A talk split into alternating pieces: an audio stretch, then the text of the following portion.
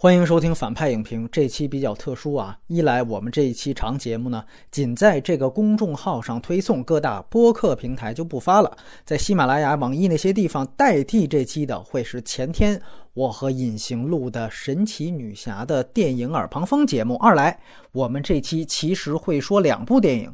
前一个小时，大家会听到《少年小赵》，而这部分是我和两位嘉宾在一年前录的啊。当时因为小赵还没有资源，所以就迟迟没有发。而后一个小时还是同样的嘉宾，我们录的是网飞最新出品的纪录片《黄之锋》。由于时过境迁，所以前后素材的音质呢不尽相同。尤其海老鼠在录制后面一个小时的时候，他人在巴拿马，所以还望各位海涵。下面你们先听到的是少年小赵，而这部分由隐形控场。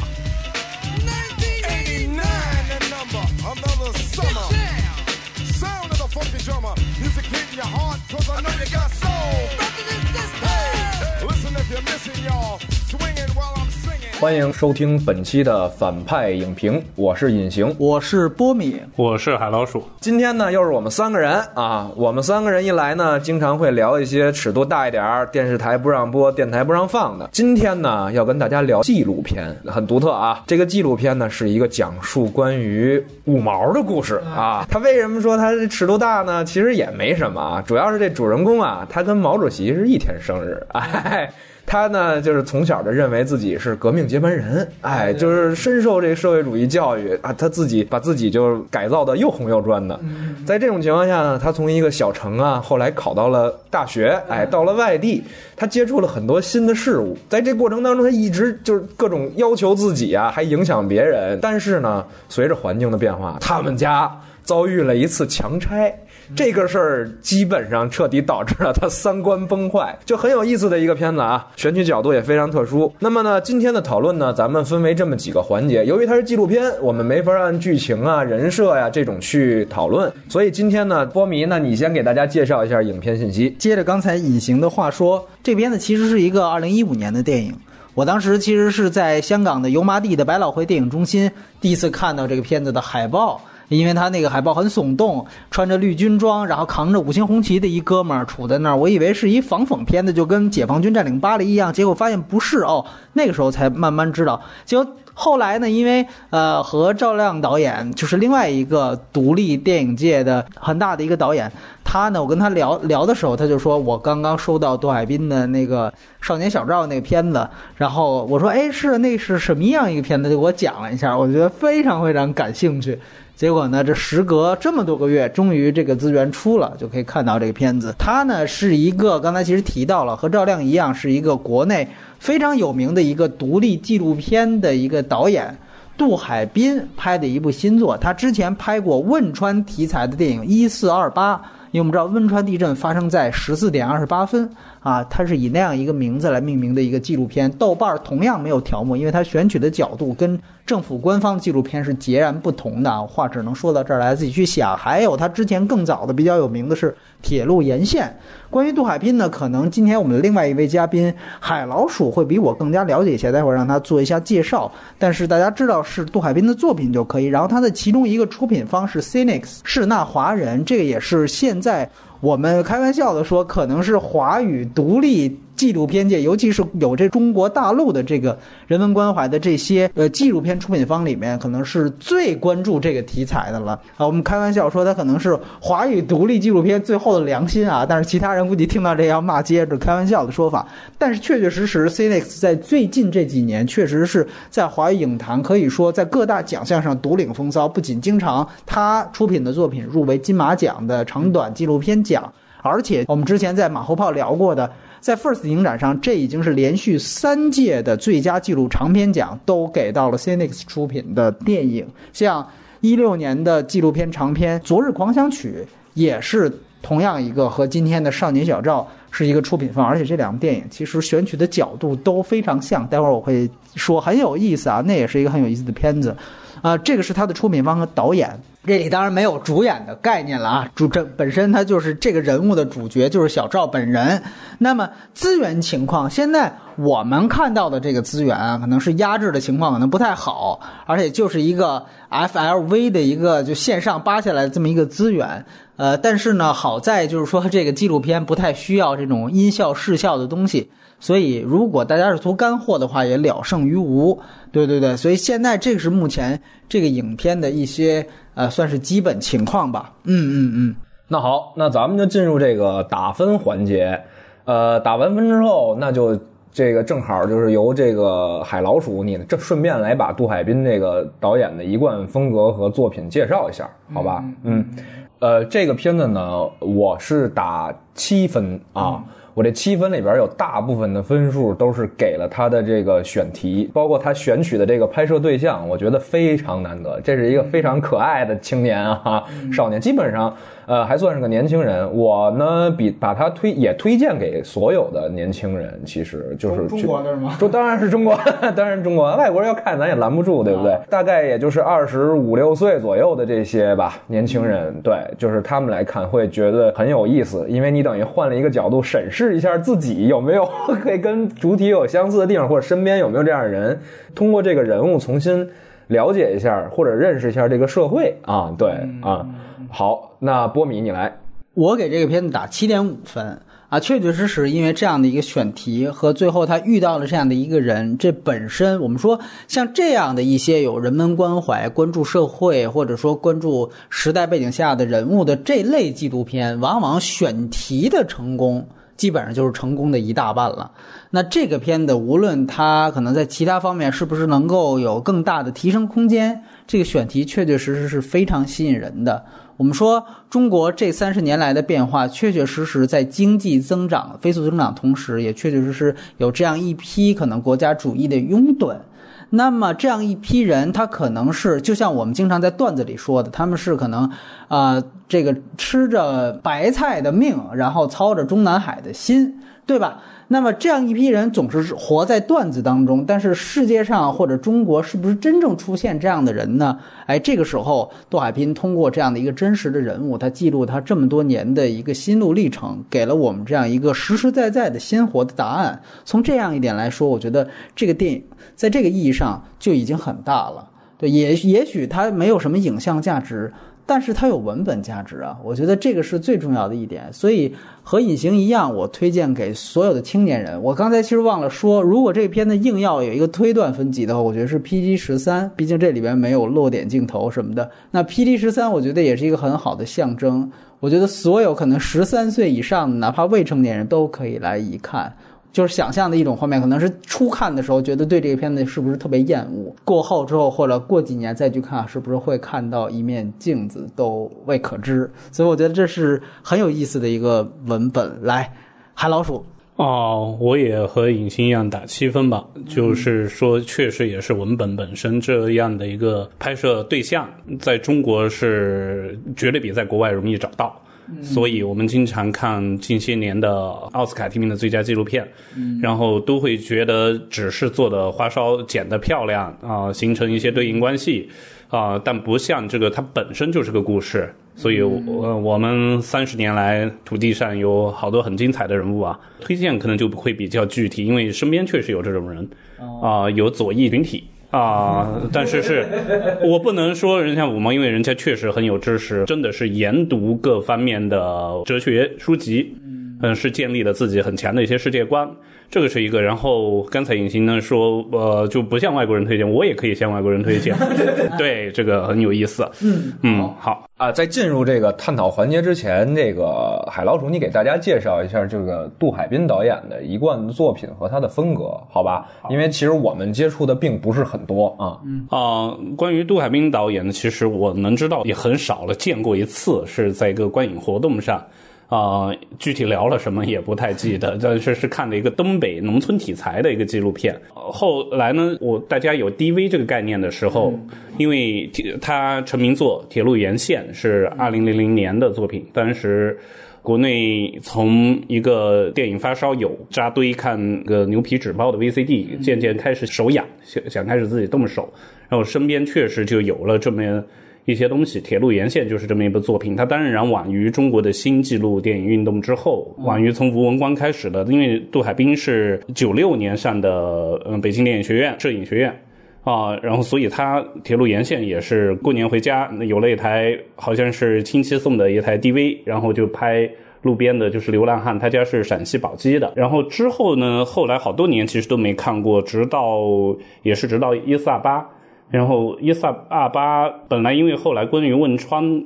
地震的题材的片子也不少嗯，看到这个的时候是差不多结尾的时候，觉得挺有意思的。就是说，渐渐的有游客去了，就是所谓的灾难旅游呗。然后就有兜售呃灾难的盗版光碟的啊，和游客讨价还价啊这样一个场面。再后来，刚才波米也提到了 Cinex，杜海滨也就和 Cinex 合作拍摄了伞，是关于好像是四个还是五个故事，有生产伞的在南，也有平常下雨天，然后就是这么一个结构挺漂亮的，但可能是文本不太明确的这么一个纪录片。其实伞，我挺喜欢的，我就觉得中国还是有这种脱离开题材这个土壤，然后有自己的艺术表达的一些作品吧。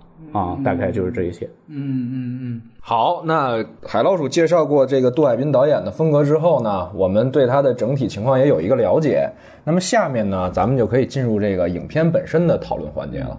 因为大家知道啊，纪录片的拍摄呀，它选取对象等等等等，这些跟剧情片是有很大区别的，它有它的独特的一个。制作上的一个原则，在这方面呢，我们在私底下接触的时候呢，波米也跟我们讲了，就是这个片子它有一些或者什么问题啊，这个存在在当当中，所以呢，我们想先听听波米给我们讲一下这个片子整个的制作的过程当中的一些问题，或者是它比较好的地方啊。啊，我其实对这个片子我也没踩杜海滨导演啊。我只是说和你们两位一样，也只是谈自己看完这个片子的看法。我其实觉得，就像刚才说的，首先他这个人物，呃，我觉得最起码的一点，我们都应该知道，就是接触到小赵这个人物的时候，他不可能预知到这个五毛将会遇到强拆这个事儿，对吧？这个我觉得可能他的创作本意和最后他的成片，一定也是随着这样一个突发事件发生了一个逆转。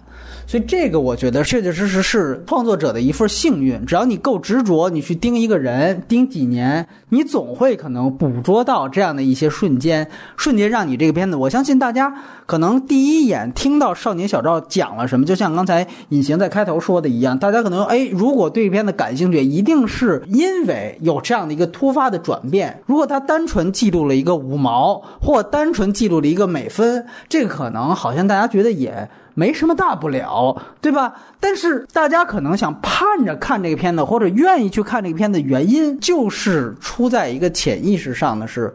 我要目睹一个五毛的三观崩坏的过程，这个对于尤其是不是五毛的观众，是不是存在一个观影上的快感？好像这里有一个道德问题，但是平心而论，从这个问题上，我觉得这个快感它是可以满足给观众的，起码是他这一部分受众。所以这个我觉得确确实实，就像陆川那个片子《我们诞生在中国》，为什么它引起了那么大的争议？就他也是，他就是说。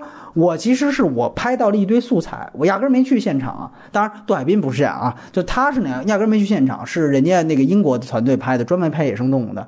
然后他到剪辑室里面想了怎么样剪出一个故事来，最后我要把它生，把这些可能人家不是这个意思，但是我通过剪辑手段，就是我们之前提到的这个库里肖夫效应，就这种东西，我要给他弄一个故事出来，引导观众讲一个故事。那从这方面说。确确实实是不是存在，就是说有对于事件的这样的一个真伪度上面的一个争议。呃，从这个电影上来看，我觉得你可以注意几个细节，比如说最后他要面临强拆的时候，小赵突然拿起了一个摄像机，那这个摄像机到底是谁给他的？怎么给的？没有交代。之前我们好像没听说小赵是一个从小酷爱电影的人，或者他爸作为生日礼物就给他借钱买了个，没有这些镜头，很有可能最后的那个是摄像机是导演给他的，让他自己去拍。那说白了就是，呃，你不能说剥削伤痛，但起码我相信这样的潜意识上的举动一定是会主动的催化这个人往他原来的那个左派的反面去站的。也许它的转变不够那么快，但是当我给你一个摄像机，你来拍下，因为那个我们知道那是他爷爷奶奶的一个祖屋，对吧？那么其实这里还有一个牵扯到，因为他小赵所在的是山西人，那么还牵扯到了一个关于孝顺这个问题。实际上你会发现，好像最后有一个命题是忠孝不能两全的感觉，他就用这样的一个对于他祖屋的刺激。然后我给他了一个摄像机，其实是有这样一个催化过程，但是显然强拆这个事情本身不是安排的，也不可能安排。所以说，本身这个事件的戏剧性，确确实实是因为导演，呃，应该说这几年的坚持和等待捕捉到了。只要捕捉到，你不能说他走运，那你也可以去等。或者去抓一个人，对不对？那么这不光是运气的问题，也确实是有导演的执着和他选这个人物的一种敏锐，甚至你可以说是有一种前瞻性。所以，尤其是我觉得他选这个人物，也许他可能没有料到有强拆这样一个这么大的事件。但是我们看到，其实开头展现的是小赵原来在没上大学之前的那种非常原始的，甚至是朴素的那种爱国情感。他实际上当时是生活在意识形态真空当中的。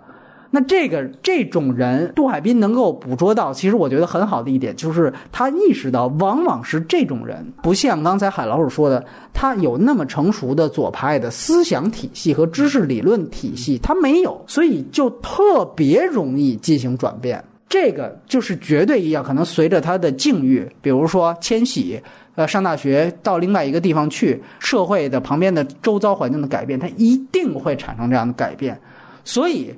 我觉得杜海滨如果有预设立场的话，这也是因为他的前瞻性，只是可能最后这个时机和这个整个的现实又给了他一个大的惊喜，就是这样的一个事件的出现。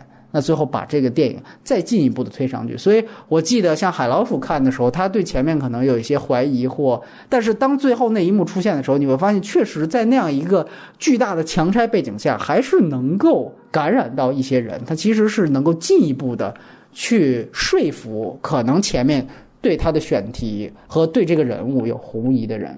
所以我觉得，一方面我们要看到他在大方面，他确实有前瞻性，也确实有导演独特的敏锐度去找到这样一个人。再加上之前我在打分环节说的，确实这么多人，这是第一个来真正跟一个这样的五毛的人。另外一点，当然这是一个我觉得是大方面的优势下的一个可能存在的争议，就是我刚才说的，是不是又有他催化或者说是介入的这样的一个程度的这样的一个争议？这是我想说的一个很有意思一个地方。嗯。其实我这点上来讲呢，跟你可能就是关于强拆这个问题的看法还不是特别一样。就是这样，我打七分嘛，就刚才说了很多地方是源于这个对选题的这个分数，剩下那三分为什么没给呢？我是因为觉得这个其中啊，他拍摄手法上面其实是有一点问题的。首先肯定的就是他选择这个人物最大的优点，并不是说他找了一五毛。而是说，恰好这个五毛确实是说他很极致，你知道吗？就属于大家知道这五毛啊，爱国。你说他这个逮咱们这个南海出现争端了，他可能喊两声，网上转发两声。这小赵可是能穿着军装上街的人，而且拿一红旗就能就还我船长喊出来。他确实从外在的形象上反映出来的他的状态都是很有张力的这么一个人。这是拍出干货，对，容易拍出干货。他本身确实是一个。故事性或者戏剧性很强的一个人物，这是一点。但是我呢，看这个片的时候，我就想，其实我是属于那种你不拍强拆，我都会觉得这个片子很好的人。其实反而是因为我倒觉得他强拆的那一段，他没有。表现出来一个急转性，就是这个人物他整个急转，他其实，在那个强拆那一段的时候，反映出来的这个人物，他还是思想状态等等等等，是在做挣扎的一个状态，并不是说我就撂挑子。他其实很像他这个小赵最后片尾说的那句话，就是我爷爷去世了，不能说这个事儿完全是因为强拆，但是。绝对跟这件事儿脱离不了干系，他大概有点类似这种感觉，就是他这个强拆有点可能比较牵强的和他的这个最后的这个戏剧冲突造成了一个牵强一点的戏剧冲突。对，生活环境对，而我其实更关注的呢，是在他整个成长的过程当中啊，他有几条线，比如像波米刚才说忠孝两全等等等等，就是你生活当中让你有意识转变的那些因素，其实从你。一个人从你生下来，你身边的环境其实已经决定了，只是你慢慢慢慢在成长的过程当中，你会去发酵这些。那比如说你的家庭，对吧？你碰到爱情，你的爱情的这些转变，包括你从小受到的教育，你生活的环境，这些其实从小就应该埋在你的生活当中了。那么我想看的是，从你是五毛的时候，这些东西就在你身边，慢慢慢慢等你觉醒了之后，这些东西怎么去影响你，在更多的让你去发酵，让你的思维产生变化。但是呢，我们看这个片子，其实它并没有讲的特别细，就是比如说他跟家人关系这一块，他中间有一大段在外地上学的时候，其实没有谈到跟这个家里的关系，就是到了强拆他才回来。完了，包括他的爱情情感线这一块，他之前有一个女朋友，后边后边我们看应该是他换了个女朋友，对吧？其实那个女朋友对他的思维意识也是有冲击的。中间他去参加一个那个党的一个什么会，对 他女朋友出来来说这个太无聊了。完了以后，那个导演还问他说：“他不是一直很先进，挺愿意参加这个？”完，女朋友说：“狗屁。”其实这就特别让我一下想到那个《一九八四》里边那个主人公遇到了那个女主角，对，就是那个人是一个具有反叛精神的人，他才突然觉醒哦，我们生活在一个怎么样冰冷的体制之下，所以。感情线肯定对一个人的成长会有影响，那他没有把这条线交代清楚，他为什么换了个女朋友，对吧？女朋友对他有什么影响，或者他对女朋友有什么影响？其实没有讲的太清楚。包括支教那条线，支教那条线我也觉得拍的很好，很就是它反映了很多的信息量在里边。但是它对于主主体叙事是不是显得有点过于冗长了呢？就是他们中间去支教的时候，他为了表达的到底是什么呢？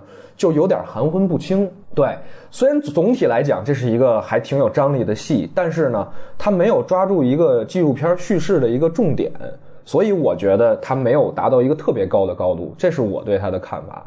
我不知道海老鼠你是不是？你刚才频频点头，我不知道是不是有一样的见解？对，说的对，是一样的，确实是一样的见解。首先，我肯定的是，这个很成功的证实了纪录片是一个等来的艺术。肯定杜海滨不可能知道这个故事是这么发展，前拆他能控制的话，那简直是赵薇了啊！所以他做不到。所以，然后就是一开始我这个波米说他看我昨天晚上看的时候，一开始有点不认同的原因是在于，我觉得就是说纪录片嘛，你怎么？不可能完全客观的，我觉得导演在选择了一些对他有用的镜头，包括一开始小赵的所有的言行，说为什么这个人能吸引观众？首先，他是一个能把自己的所想付诸于行动的五毛，自己一个人上街摇旗呐喊，这一个我就觉得，那他当时还没高考，作作为一个高中生，难道他没有别的生活了吗？他没有，他就除了听红歌，他不听流行歌吗？周杰伦他不听吗？当然，你为了突出这个人物形象，你要做这些也无可厚非啊啊！而且确实，在后来我再一想，十七八岁、十六七岁，人很极端是也是很正常的事，就把跟爱国无关的一些东西剔出我的生活。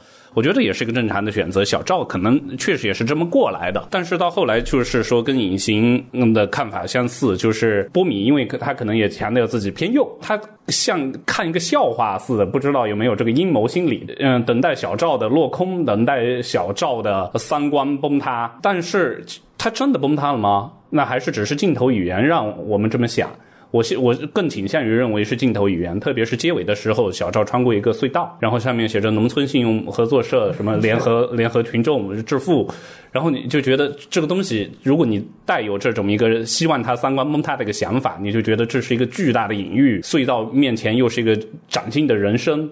然后，如果再往下想，他叫小赵，赵家人，就就一系列的，你都能满足个你想认同的、你想认识的这么一个小赵的期许。但或许他只是，就像他片中所说的，他参军梦。啊，算是结束了，不能算不是破碎，也不算是破碎。我就觉得他只是他一开始他就不知道军队腐败吗？这些不知道。我觉得他开始 挺早就知道了，应该。我觉得是他一开始他就他知道，他只是不管不顾，他就觉得这是他童年那个梦想，他要去完成。但后来他就觉得完不完成无所谓了，而不是他真的去否定这么一个系统。跟我觉得他就变成跟很多人一样，只是变得全儒了。随着成长，他就真的变成一个带路党了吗？我觉得不是。所以这是我的一个观察吧。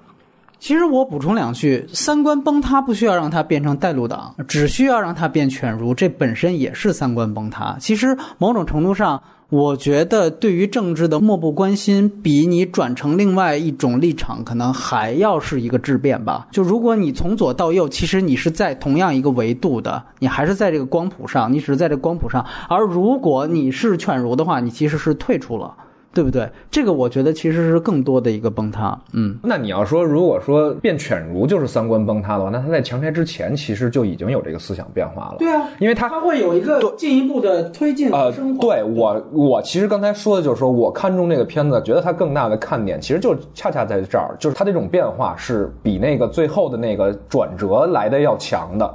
因为我们知道他他刚开篇的时候，其实就有一场戏，就是他喝多了，说了一句话，他说那个啊，这个世界其实都是充满谎言的。他从那一块儿就开始反映他的两面性。他之前就是相信这世界就是好的，完了这个国家就是好的。他喝多了之后，他突然说这个社会就是谎言组成。哎，我觉得哎，这个就开始有意思了。他到后边的时候呢，其实他不断的在说，包括他上大学，他都在说这个啊，我有一个教官跟我说，这个很腐败，你一定花钱也得入了党，等等等等。我其实在想，他如何把这种对立扩大化，到最后导致这个人不可调和的时候，或者说他最后就谈我，我就算了，我就不讨论这个。其实他在强拆之前他已经说过了，他说我从小就要参军，完了，但是现在我只是想让自己过得更好一点。我觉得如果要是说这个就是崩塌的话，那他到这儿就已经崩塌了，不用到强拆。我觉得是这样。这个纪录片它非常好的一点是，它确确实实是把纪录片的素材剪成了一个很漂亮的故事片一样。那这个其实我觉得，如果我们对纪录片的这个认知可能稍微开放一点的话，这也没什么问题，这本身是没什么问题的。而且呢，我觉得你就用一个故事片去捋这个小赵的人设，其实他的逻辑是清楚明白的。那么我我其实可以回答隐形的这个问题，就是说，我觉得导演的意识实际上是有三层。他在这之前精神上的整个崩塌，可能来源于的是薄熙来事件，以及他对于学生会啊这些东西方面的一些认知上的改变。但是最后强拆这个事情必须为什么要有？刚才说的那些薄熙来的事情是精神层面，但是最后其实是真正的现实层面的改变。这个我觉得是能够让一个人刻骨铭心的。特别简单的一件事情，我们为什么总是发现？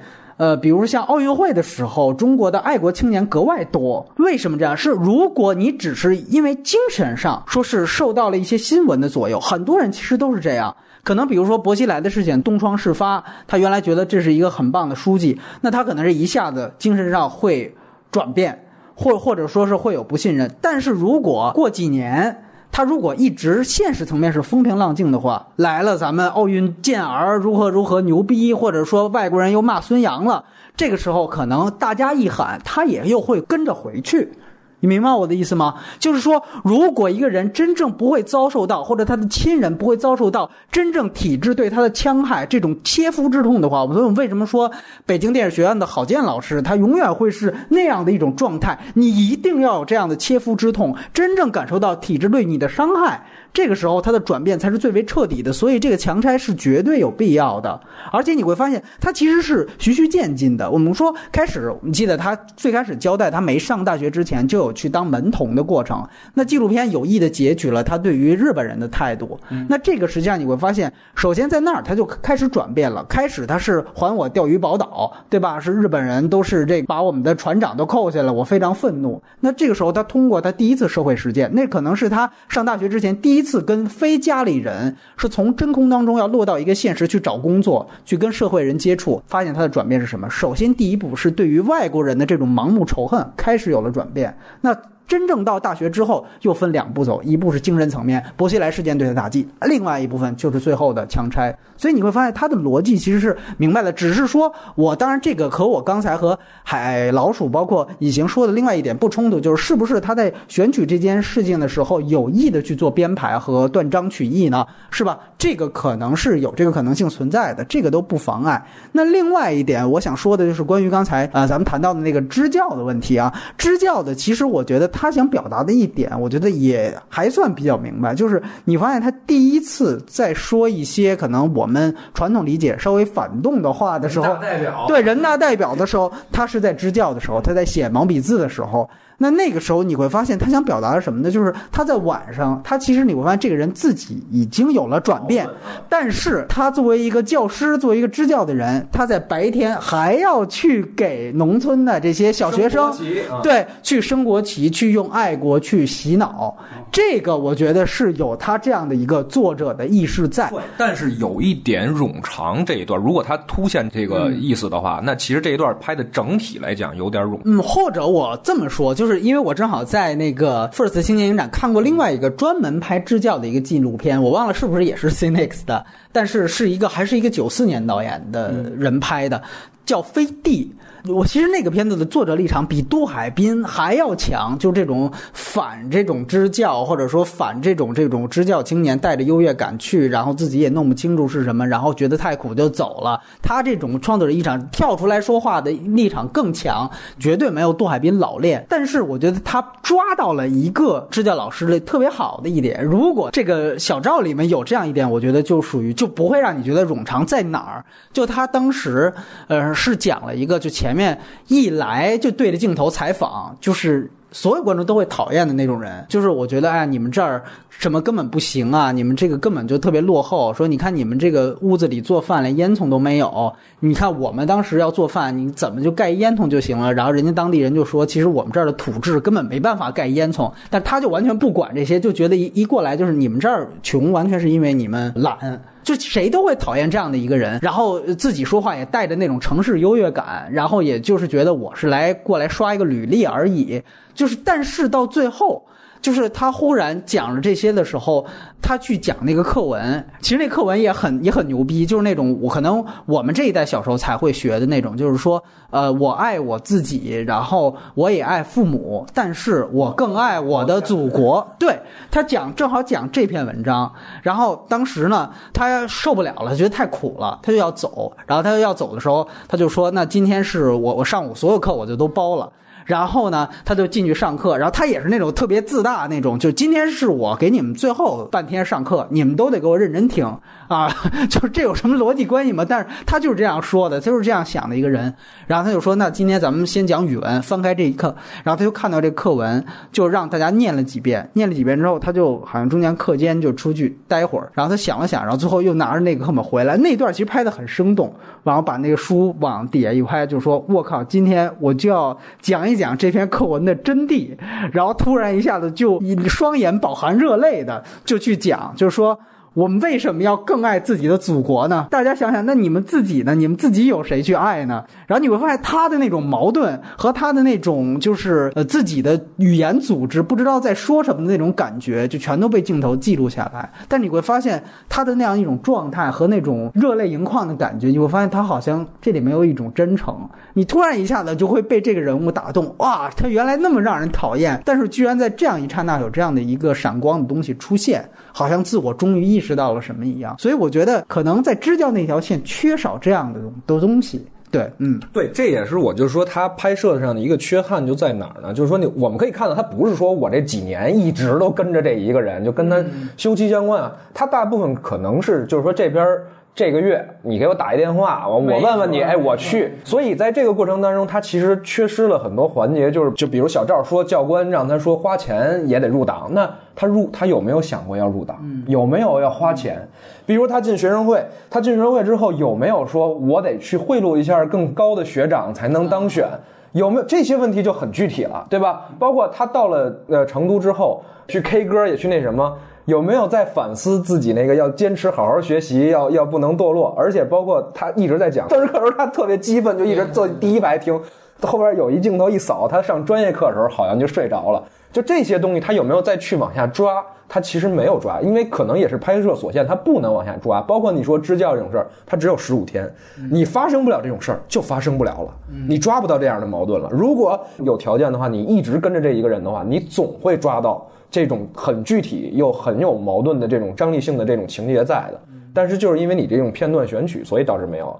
而刚才说这支教呢，其实特别有意思的一个解读，我给我的感觉就是，你看再远的山区，那也是教语文、教数学，同时思想政治这 大旗也得竖起来，这是一套教育模板。甚至你看他的大学老师在教他的时候，讲的那些近现代史的知识的时候，那些逻辑都是根本不通顺的，你知道吗？但是无所谓。只要我们有课堂，只要我们开始传播知识教育，那这个东西一定是要竖起来的。所以它有这样一层的意思可能在，但是这层意思呢，又有点脱离了小赵的那个就是主体的一个成长。说我是觉得这样，他所以我刚才一直也说，我说这个本身这一段很有意思，但是跟整个影片相连接的时候，稍显得有点不足。我不知道海老鼠，你看你你也是这个总舵主，你也聊一聊，是不是有这种感触？哦，确实是有纪录片该怎么拍呢？像又又不是一个事件性的，而是他一个不可预知的一个人物。我问过一些纪录片导演，如果发现这个选材选错了怎么办？那浪费掉的可能是很大的，那就不拍了呗。如果呃，但是杜海滨就时不时的，可能我不知道他自己的心路历程是什么。我们当然因为没跟他聊过，是不是其中有几年就说啊，好像没什么进展，那这个题材就放弃了，换别的了。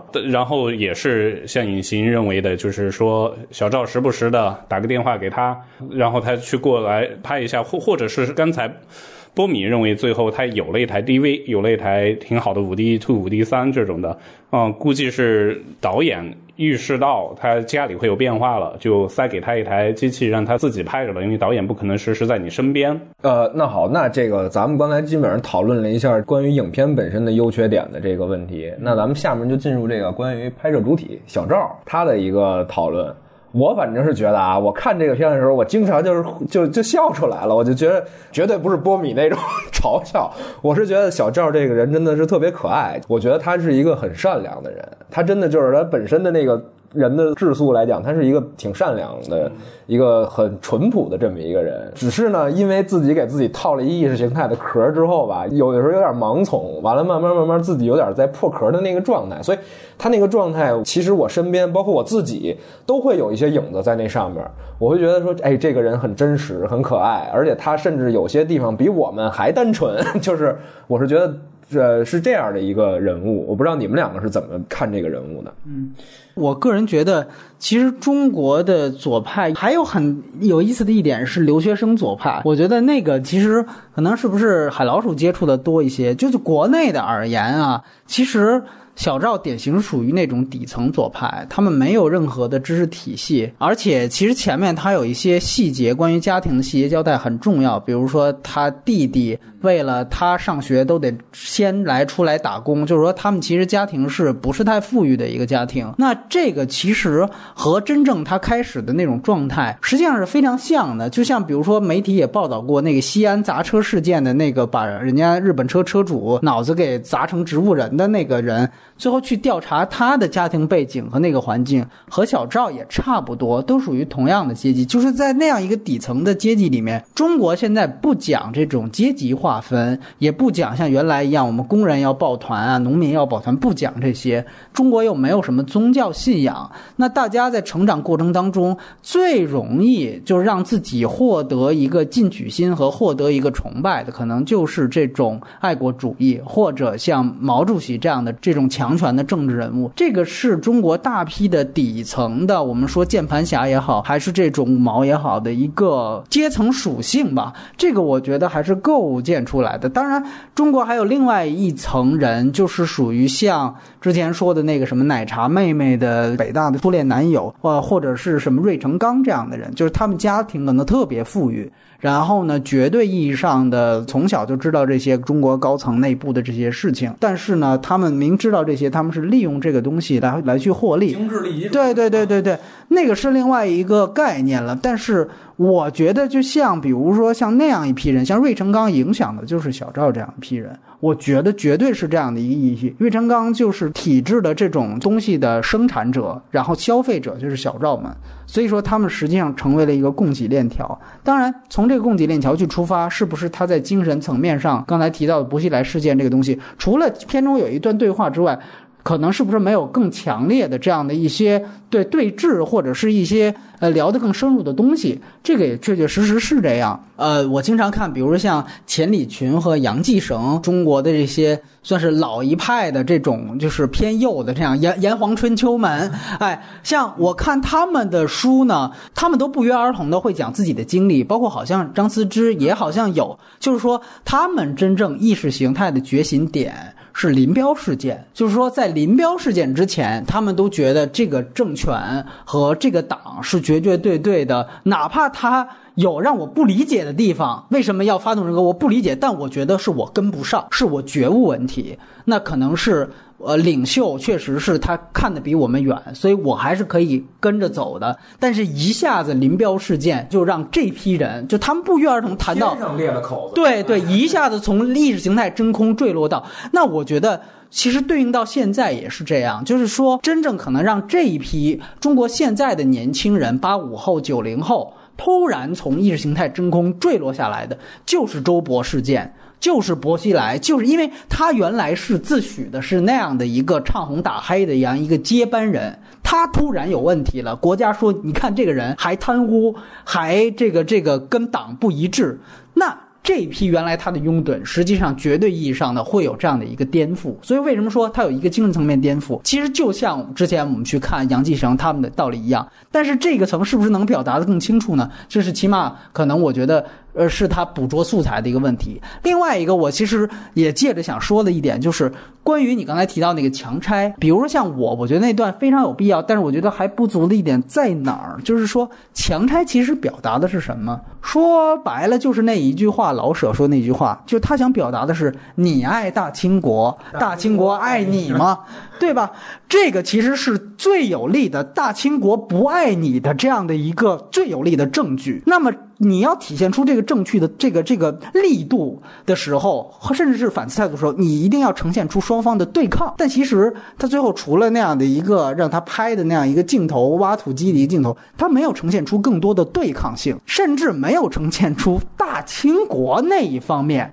对吧？那些强拆队的流氓也好，当地政府也好，对于他们这一家子和对这方面的体现，他没有体现。其实特别想看他口里边说的那个村支书怎么怎么着，黑什么那那些求货怎么样的？对着这个针孔摄像机也没拍那个，也没拍出来。这对对对对，如果说这些素材能够有，不需要交代对抗的结果是什么，在对抗的过程当中，观众就已经看到反思了，就已经看到大清国爱你吗这样的一个。反问句的力度了，那这个说句实话，从这个角度来看，可能是他稍微遗憾的一点。我就补充这么一些，嗯，呃，海老鼠，关于小赵这样的一个人物呢，其实我就觉得荷尔蒙呗，少年时代总要有点对抗的东西嘛。最有发言权。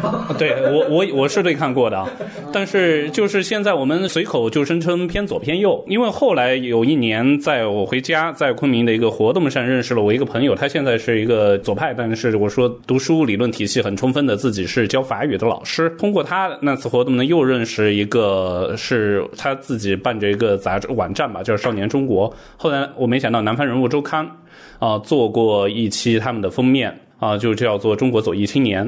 啊，态度呢，当然是作为一个挺优秀的媒体做的这个态度呢，肯定也不能说是批，也不能说是讽刺，而且就是很客观中立的把这些人竖起来。确实像波米刚才所说的，两内左，芮成钢、小赵，底层、高层。但我觉得都可以这是做，一个都是荷尔蒙，一个是小赵是荷尔蒙，他需要东西去对抗，然后呢，这些东西能让他有快感，他因为他被压迫，其实是他寻找这么一个释放口。但是说芮成钢他们就是真正有意识的去利用民众去达成自己的利益吗？我也不一定认同吧。就像国际上有名的大左们，基本全是家境优越的吧？从格瓦拉也是逆反啊！我老子就是一个既得利益者，我就是要把他给反掉，我就是要改造社会，为人类幸福啊着想。我觉得这样的人其实是在国际是上也是大批存在的，特别是在六十年代风起云涌的全球左翼运动的时候。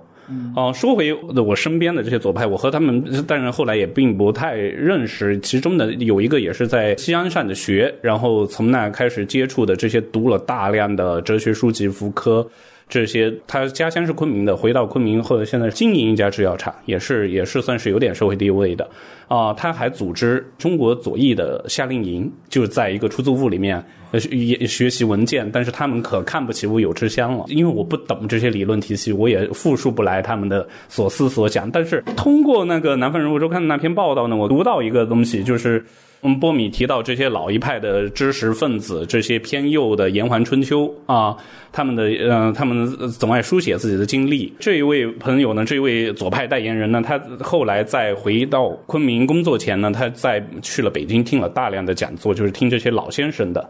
老知识分子的，他就他就发现个过程，就是觉得他们也是太过于强调自己的个人经历和思想经历，因为他自己建立了一个自己的哲学体系，他就不会去只是听这些东西，他就要想，同样是关于过去年代的记忆，你有你的河南人民有他们的红旗曲的记忆啊，怎么我们就你们就只说了这姜文儿啊，对，你同样有姜文的大雁记忆啊。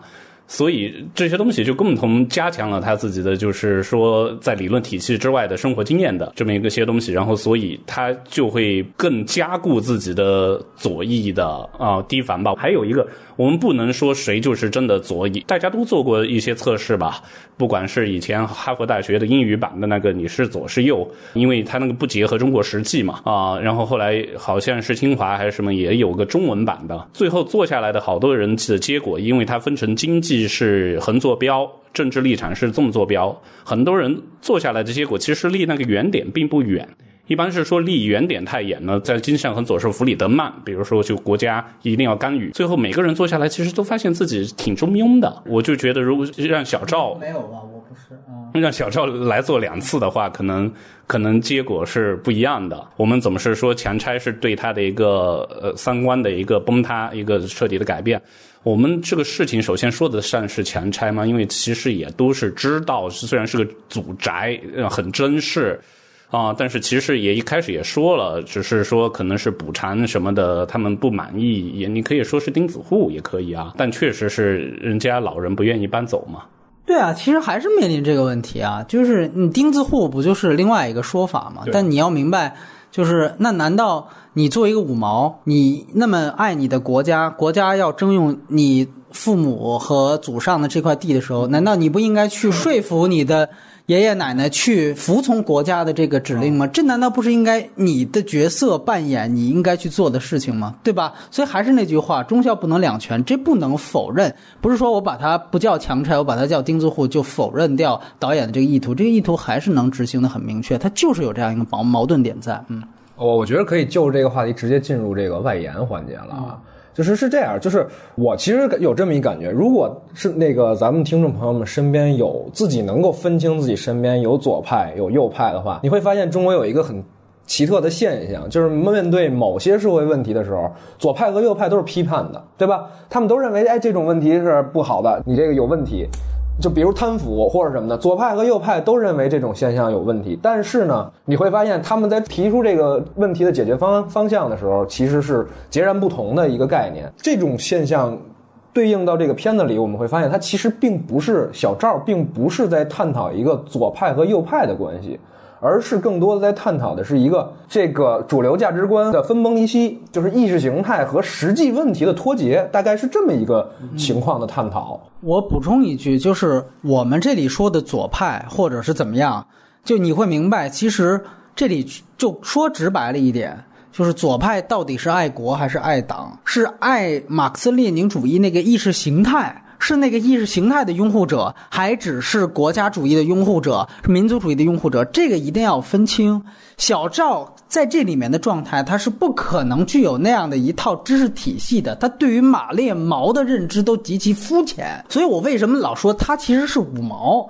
不是左派，就是意思是说，他其实并没有自己的知识体，而且他爱的是国，他并没有对这个意识形态有多拥护。而真正现在的很多真左派，对于当下的政权，他的不满态度甚至要过于美分，要大于带路党。真的，我周围就有非常非常每天都要读呃毛选，每天都要看马克思的那样的朋友。他们对于当下的这些政权，从邓小平以来的是极其不满的。他们觉得，你其实你的意识形态，已经没有了，你的意识形态已经消亡殆尽了。所以这个我觉得是特别重要的一件事情。而现在那些，比如说我们在奥运会上一起去骂霍顿的那些人，他们当然大部分我觉得是集体无意识，然后其中一小部分或者是知乎的那些左派，我个人觉得他们其实是国家主义的拥护者。所以小赵。他其实还不是真正左派，不是刚才海老鼠提到的那些还办杂志、学文件那些人。你知道这里让我想到了，既然是外联环节，我就想到另外一个刚才提到的 Phoenix 的一个片子，叫做《昨日狂想曲》。这个我跟隐形在我们一期马后炮里面也提到过，就是学雷锋的那个事儿。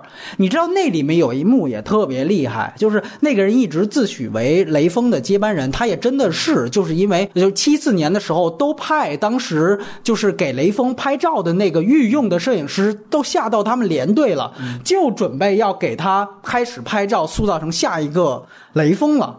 结果这个时候他因为说错一句话，就当了逃兵。当了逃兵之后抓回来，大家就说这样的一个原来的好模范当逃兵怎么解释？那就干脆就说他精神有问题，就给他送到精神病院里去了。一下子就把他的人生全部改变了，因为他是军军队的嘛，你这个真的没办法自己操作自己的人生的。然后后来复原之后，他就过不去那个坎儿。本来他去。西藏林业局，结果他就觉得自己不能这样天天去买菜。就我是下一个雷锋啊，我怎么能像凡夫俗子一样呢？所以他就决定，就是自己开着他那辆破三轮，就到全国去给所有人义务的免费擦鞋。然后打的名义当然是就是向雷锋学习，是雷锋精神的代言。但是其实他自己一直有一个意识形态的梦想。就是建一所雷锋大学，然后他认识了几个，比如说那种他进大学给人擦鞋的时候，有那种就政治课代表和那种学生会主席，因为他政治正确嘛，就会利用他，然后就跟他帮助。恰巧他认识了一个学生会里面一个富二代的，那人是可能学生会副副会长，他就觉得哎，这是一个机会，你赶紧向你老子说，我这儿有一个计划。是雷锋大学，你要是给我五百个亿，呃，真的是这样，他就是你要给我五百亿，我们建立起来全世界第一所雷锋大学，你将来和你和你老子就是怎么样封疆大臣，就那种感觉，就已经完全到那时候他已经完全是癫狂的状态了，你明白？这个时候他有一次终于去北京，他就去见了，可能是海老鼠说的那种，就是民间的马克思列宁主义的那种研究者。是那种绝绝对对的知识分子，只是左派知识分子。然后他去跟那两个人谈话，因为那个人也刘光健嘛，也算有点名气。你现在网上都能搜到，有些那种雷锋奖还评他为什么十个先进典型之一，他也去领奖过，就可能有这个名号，所以他认识一些左派的朋友。他就去北京去见那两个左派知识分子。哇，那一幕戏拍的真好，就是他真的抓到了。就那绝对是他人生当中最大的打击，就他被那两个左派知识分子连嘲讽，就在知识理论体系的团灭，你知道吗？就是我张口闭口全都是恩格斯在什么什么第几页说过了什么话。他提出来他的那个延安雷锋大学之后，就是那些人当然左派知识分子当然也觉得你简直我们这个队伍里面有你这样的弱智，就那种感觉对你极其嘲讽，然后就告诉你其实就是。左派精神，或者说马列毛根本就不是你这么传播的，然后就不断的给他上课。然后他一下子就疯掉了，他就觉得出来的时候他就说啊，我其实跟他们不是一路人，你知道吗？啊，我就不喜欢这种教条，我是实践的，我是实践的，你就感觉那种孔乙己在偷书被人抓了之后的那种尴尬感，满满的写在脸上。那一幕我觉得拍的特别好，这个你就会发现，真正的海老鼠提到的事儿，跟小赵或者说跟这种接近于乞讨边缘的这种底层的左派，压根儿不是一码事儿。这个其实是非常有意思的一个话题。当然，我还很好奇，就是我刚才其实也想问海老鼠，就是留学生左派到底是什么情况？是不是也是因为，比如说这些人，像我们知道经常关注微博的那种英国那些事儿，我靠，那底下的微博的评论，我红的要死。那改名不叫英国那共青团那些事儿，你知道吗？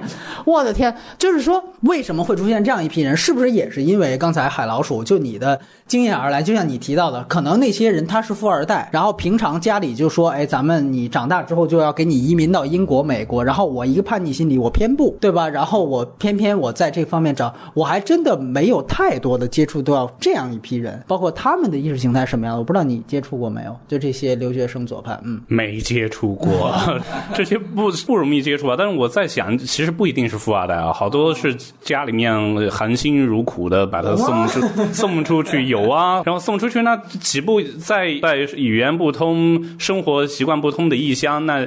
呃，荣誉受到的挫败感更强。那受到挫败感，那不往这方面爱国主义去示范，呢我觉得在哪个国家都是啊。你是说就是越出国越爱国嘛？对啊，这很正常。连游客出国都有时候会很爱国啊。你一年十二个月，十个月都在在国外，你你是吗？你真的十个月都在爱国啊？就是只要是你和你的生活的惯性相脱节，你总会就往自己的惯性里面去呃口味。然后你的平时关注的新闻八卦。都会往这方面去想，然后就有时候如果人家生活下来更不容易，所以这种被迫害感会很强啊。西方社会迫害。呃，我们提醒一句，海老鼠现在属于那十二个月里面另外两个月的状态，对 对，就是其实刚才接着你们俩话题，包括就是说一出国就爱国这种东西，它怎么产生的？包括你说的那个怎么在那儿就变成又红又专的那个英国那些事儿，这这，他我觉得他是为什么？因为四九年以后，其实我们的国家为我们重新打造了一套完整的。价值体系对吗？这个价值体系，就你需要问爱国还是爱党吗？国就是党，党就是国，对吧？这个时候在小赵的脑海里是不清楚的，而且到今天为止，这些年轻人他们不会去思考这些问题，他们依然是不清楚的。那么他们会连带的，因为我具有朴素的爱国这种情感，当然会爱党，当然会因为爱党而爱领袖，爱整个体制，爱所有的这个国家的方方面面。但是你会发现这种东西，所以我就说小赵的着眼点其实他就是在说，你这种主流的价值观和意识形态完全现在已经出现问题了，对吧？所以我们中央要大力提倡构建叫什么社会主义核心价值观嘛？它其实就是这么，你没有一个主流认知，现在大家。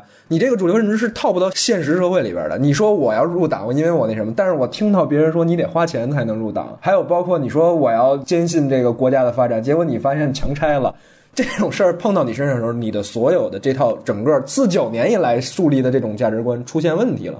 我觉得才会产生你刚才说那种，那那些留学生当然是我出国当然会爱国了，对吧？我相信很多国外国人他到别的国家去，他也会有啊爱国情感或者等等等，对吧？说到这个外国人啊，我必须得谈到我和海老鼠在一二年雨灾的时候，在海老鼠家接待过一位啊爱尔兰的法国共产党。爱尔兰没有这个 共产党支部是吧？所以他只能去有是吧？有过。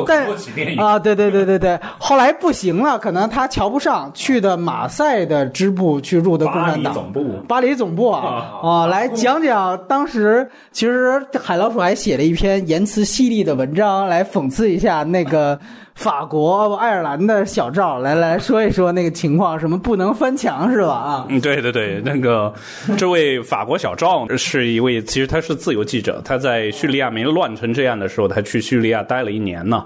然后，所以他就觉得西方媒体充满谎言啊啊！叙利亚问题根本不是这样的。然后他就是你们封禁 Facebook 是应该的，但 YouTube 是个自由的媒体，YouTube 能看到我们这样人的声音和我们拍摄的视频。然后他又说，卡扎菲的真相是什么？然后卡扎菲是个多好的人，一直都在我那每天给我教育，然后给我看他在叙利亚拍的东西。卡扎菲是叙利亚？不是啊，他就两两方面他都说嘛。他就是他叙利亚那个，他只是给我看视。平时说叙利亚的问题，他首先强调是很复杂，但是说卡扎菲就真的是美国阴谋啊，然后包括他后来直接说那个斯大林完全不是现在你们认识的这样，斯大林是好人啊，类似于这样的，他当时还想在中国找工作。然后去了 China Daily 去面试，呃，嗯，被羞辱了吧？好像是因为觉得这人太左了，这人太左了，在我们中国 不可能的，不知道他想不想加入中共啊？然后他后来是说太惨了，这个，因为我们碰到了大雨嘛，七二幺，对对对对，啊，那碰到了大雨之后呢，他当他他没对大雨发表评论，但是的死亡数据还没出来，但是后来他就提到 SARS，提到非典，他就说不认为零三年你们的非非典会是中央情报局干的吗？啊，CIA。所以后来我意识到这人就是反美。啊，其实他就是他可能已经建立很强的一套反美体系，包括从卡扎菲到斯大林，然后再到非典。后来他离开我那，他待了一星期，然后离开我那的时候，然后他要去南京。波米说我写了一篇犀利的反讽的是，我请他下楼吃吃了小笼包。然后那天北京好不容易天晴了，所以我就觉得他向着北京南站出发了，头上的五角星更闪亮了。他戴着一顶雷锋帽，就是这么一个人。那段时间我接待沙发客嘛，后来还接待过一个是倒不是是真的是研究者，在瑞士学，我不知道他研究什么政科学政治吧。啊，可能像齐泽克这一类的，然后他的课题呢是在中国，他第二次来的时候他没住我那，他只是让我介绍一些入党积极分子，他想看中国年轻人大学生的入党意愿。可能以他们西方的标准来判断一个说今天的中国是一个什么样的呃形式，但是后来我也没看过他的这篇研究报告，因为网上都有嘛。对 对对，网上都有。对，确实是这样啊。但是就我以前有一个领导模板，对对，有模板。我以前有有有一个领导啊，就是当时是在南都周刊，后来他因为一些原因呢，他出国了。啊，在德国，然后呢，就经常发表一些言辞挺犀利的一些东西。然后呢，他就提到了现在中国年年轻人他自己在海外是怎么感觉到，他也在海外有时候相当于是交流学者吧。然后就是海外的年轻人为什么会这么爱国？呃，我们长期以来的教育体系确实已经学得很聪明了。我党是怎么掌握了话语权的？呃，就像奥运年那一年，就是抢火炬这些，为什么能造成年轻人的愤怒？就是说，因为啊，我们的政府已经掌握了很强的话语权，来很畅通的引导现在的意识形态，特别是对年轻人的意识引导。就是你说引导，其实就是洗脑，对吧？就是大概是这个意思啊。最后，我觉得其实还有一个话题很有意思，就是刚才我们没一直没聊，大家能从这个片子这个小赵这个人物上看到自己吗？或者某一个阶段的自己？能啊。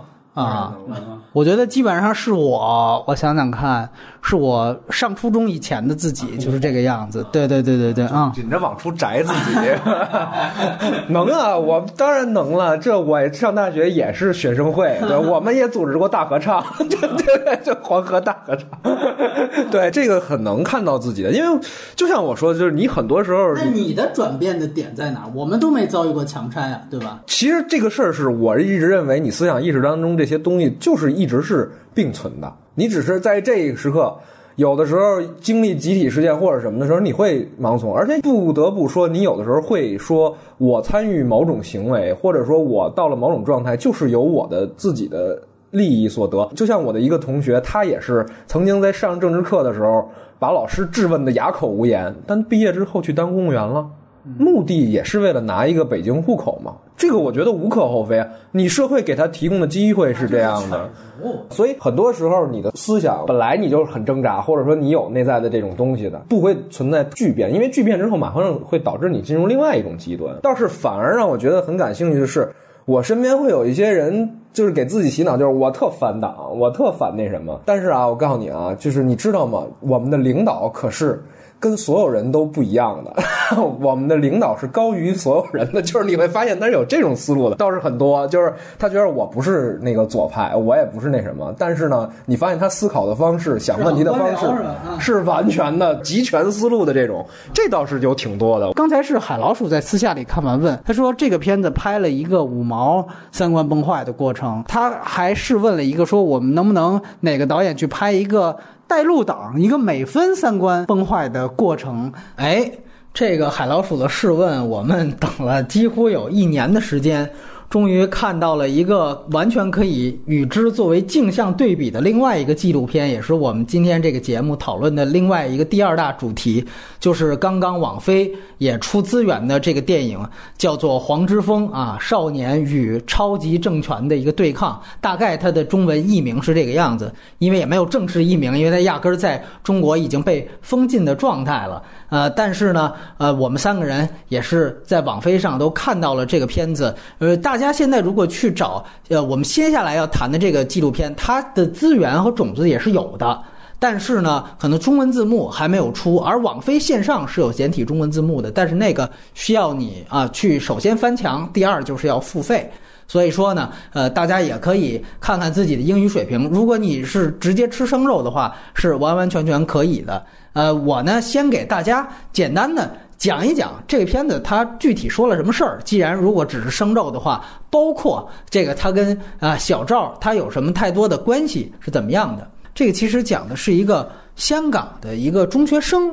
叫黄之锋，然后呢，他们起初在二零一二年的时候，就是梁振英刚刚当选特首之后，呃，香港要马上推行一个这个国民教育计划，其实就是有点就是我们说亲大陆的这样的一个，呃，感觉是新的行政长官马上要来一个上任三把火，对吧？有一个示好教育，说白了就是有点像咱们这儿强行上思想品德课，强行上政治课，对吧？你就有点这个意思。然后呢，他们的这些新一代的中学生，等于开始就是有一个很明确、很具体的目标，就是我呀不想上这个课，所以我就反对。那反对的方法开始是一个正式的，就是说梁振英他 Facebook 上搞了一个说谁留言最多、点赞最多，我就见谁。结果呢，他那条说要反对这个国民教育的这个，他就是点点赞最多的，也就是说他有一定名义。啊，这在这规则下，梁振英就见了他。这纪录片比较好的是，他记录了呃黄之锋和梁振英，等于是这个纪录片的男主角和香港的最高的行政长官他的两次直接的交锋。呃，那么他把这两次直接交锋如实的，那么这就是他们的第一次交锋。当然，你也看到一个是一个比较官话，但是也比较淡定的这样的一个行政长官的出现，然后还有一个是比较激烈，但是丝毫没有畏惧的这样的一个呃中学生的出现，很有锐气，很有锐气。对，这个其实是这个纪录片我觉得最宝贵的两个素材啊，它记录了这两次真正的交锋，尤其我们大陆在二十多年来。没有，也不可能有这样的说和别就别说是最高的行政长官，就是一个稍微低级一点的，比如说市一级或省一级的行政长官都没有过这样的是激烈的对话出现。那这个实际上是他们之前的一次运动，然后那次运动呢，其实取得了最终的成效，而且也有大批的市民最后响应帮助。当然，他们也有另外一个所谓的非暴力，但是也有一个具体的行为，就是上街。啊，就是占领了这个，应该是他们的那个整个政府前面的那个呃广场，对吧？以那个来作为一个他们的这个示威抗议的一个行动的一个表示。那最后呢，在他们的这个行动之下，当时聚集了十二万人，所以真正让梁振英和当时的香港的政府就在这个事情上就妥协了。最后是说，那这思想品德课作为这个不必修课、选修课，让学校自己看看要不要去加。那这样的话，他也给自己一个台阶下嘛，就是说，你看，我们把选择权交给学校了。那这个其实就名义上就不强制了，所以说最后等于算是取得了一个成果。但是在随后两年之后，我们都知道，当香港人要争取更大的一个所谓权益，就是所谓真普选，要真正通过自己的投票，像台湾地区一样选出自己的这个地区的行政长官，要搞这个真普选的时候，他们举行了更大，也是大陆人都更知道的一个运动，就是所谓的雨伞运动，也就是我们俗称的战中。那么，在这个运动上，黄之锋他和他的这个所谓的学生组织“学民思潮”作为了一个协力，对吧？哎，参与了这个运动。然后最终和成人的那个领袖，应该说开始还是目标一致的，但是最后发现其实目标并不一致。这个整个的一个人数的聚集到一个巅峰，再到这个运动最后的溃散，到他本人的被逮捕，这这整个经历一个过程。也就是说，在战中运动当中，又讲他在这场运动当中他的这个整个的位置，然后最终在战中运动也结束之后，他的另外一个去向。也就是说，基本上这个纪录片三部分嘛，开始就是说白了就是反对上政治课，学生出发点出发的一个抗争，然后就是参与到了一场全香港、全社会的一场真正的大型的一场社会运动，就是战中，然后到最后战中之后，他和他的这个组织的何去何从，这是这个片子的三部分。当然，我们都知道，因为香港。在这纪录片所涵盖的这个时代里面，发生了很多很多很激进的事情，所以今天正好接着一年前的话题，还是我们三位啊，隐形我，还有这回是远在巴拿马的海老鼠啊，先逃出去已经 现在已经先逃到一个跟中国没有外交关系的 一个国家了，哎，也是先想请两位啊啊谈一谈对这个片子的一个观后感吧。啊，简单几句对应小赵也打个分数。尹星先来，哎，我打六分，但我这是五加一。哦啊对，就其实本身不及格这片子，因我是非常不喜欢这个片子的。但是一分是给在就是说，就是因为他不喜欢的这些 失误点，哎，你倒是可以看出很多东西来，哎，就是这分给这儿，就基本上属于解读分或者是文本本身的一种意义。对，大概就这块儿吧。嗯嗯，那海老鼠呢？你怎么看？那我呢，就对照着影星的这种框架，我给五分，比他还低。就是我也是很不喜欢，这就是一个正宣片吧。小赵真的还是个完成度很高的纪录片，本人也可以说是四加一，就更不喜欢。加的那一分呢，是因为它让我对整个雨伞运动和这群香港的九零后的孩子，呃，有了一些呃求知欲吧，让我查了他们的一些情况，要不然就像被黄之锋所批评。的成年人，你们都去哪了？然后也该了解一下孩子们在想什么吧。然后呢，咱们具体的来聊一聊啊。先是纪录片对纪录片，导演对导演，两位觉得他跟小赵这两个片子的。异同点。就是这两部片子来看的话呢，两部片子的就是主人公这个主角我都非常喜欢，嗯，就是但是我对这两个片子是有褒贬的，呃，因为你看，就是像《少年小赵》这个片子呢，就是说你可以看到，就是说小赵这个人物，他从他产生这个人的思想状态，到他慢慢长成长，到他的后来产生变化，包括到有了一些行为，你可以看到他一个清晰的脉络，你可以看到他的一个清晰的一个对发展，他的这一步从那个。呃，这种懵懵懂懂到最后的这个有所行动，本身这种转变就已经够了。当然，你可以去解读他后来又幻灭了，呃，去犬儒，但不，那不是影片当中的。影片仅仅就是到他有所行动就为止了。那剩下的东西是你解读的东西了，是你是你猜测的东西了。但是我们看，就是说你在他这个片子里边，你看到是，就是他在论证的是一种这个合理性，就是说有没有这样一个人，在这个人这种人在面临某一件事的时候，他有什么选择，他会怎么去做？这个是他在讲这么一个人物的合理性，但是你看看黄之锋那个片子呢，他整个的在论证的是黄之锋这个人他的行为是具有合法性的，你知道吧？但是合不合法这件事儿其实是拍摄者定出来，就是你好像在这片子里看出来满满正义，就是他们是应该的，本应是这样，但是这其实是拍摄者预设的一个立场，你感觉他们好像都对，包括到后来这个对他这个黄之锋的人物这个缺失，就是你看到后边绝食这些段落，你虽然他有表象的展现，但实际上他这个人物状态是就缺失掉了嘛？呃。呃所以，他其实是在讲一种合法性。那在合理性的这个片子当中，就是《少年小道》当中，我们可以看到的其实是一种理性和克制，对吧？他在探讨的是这种东西。所以，他这整个片子让我看到，那拍摄者也是善意的，和这个被拍的人也是可爱的。你看这个黄之锋的时候，我就认为你其实他妈你拍摄的人是完全就是拿他当道具嘛。我们反过来讲，小赵这个人，即便他刚开始是懵懵懂懂，他不如黄之锋刚开始这种理性，但是我们看到他最后其实是他回归了生活。对吗？他开始关注他自己的生活，但是我们在看黄之锋这个人物呢，他刚开始的时候，他虽然年纪很很小，但是很理性，很有自己的判断，也敢于去。为自己去争取自己的东西，但是他刚开始的时候只是争取我自己的事儿，别人塞给我的，对吧？我要推出去，对，仅仅是这么一件事跟我相关。但是到后来的时候，已经变成了我已经不知道为了什么，我感觉好像是为了别人，为了大家。但是但到最后的时候，实际上那个时候他完全已经迷失掉了，但是他被已经被绑到了一就是已经预设好的一架战车上，对吗？就是我要为此奉奉献一生，但是你在争取什么呢？你在去索要是什么呢？难道？那你是在攻击政府、攻击党吗？对吧？这可跟他最开始的立场和主张是不一样的。这一套都是别人预设好的一个游戏而已。就说，就是黄之锋这部片子，我个人非常反感。但是我们倒是可以从片子之外看出这方面的一些东西。有一细节，你跟海老鼠注意没有？他这里边去采那个电台去采访的时候，人家问他说：“你有没有谈恋爱？”他说：“我没有时间谈恋爱，对吧？我太忙了。”但是你看小赵其实是有的。你看小赵天天去那儿就是演讲啊、上课呀，但。但是人家没耽误正常生活，对吧？我是觉得就是还换了一女朋友，对，人还换了一女朋友。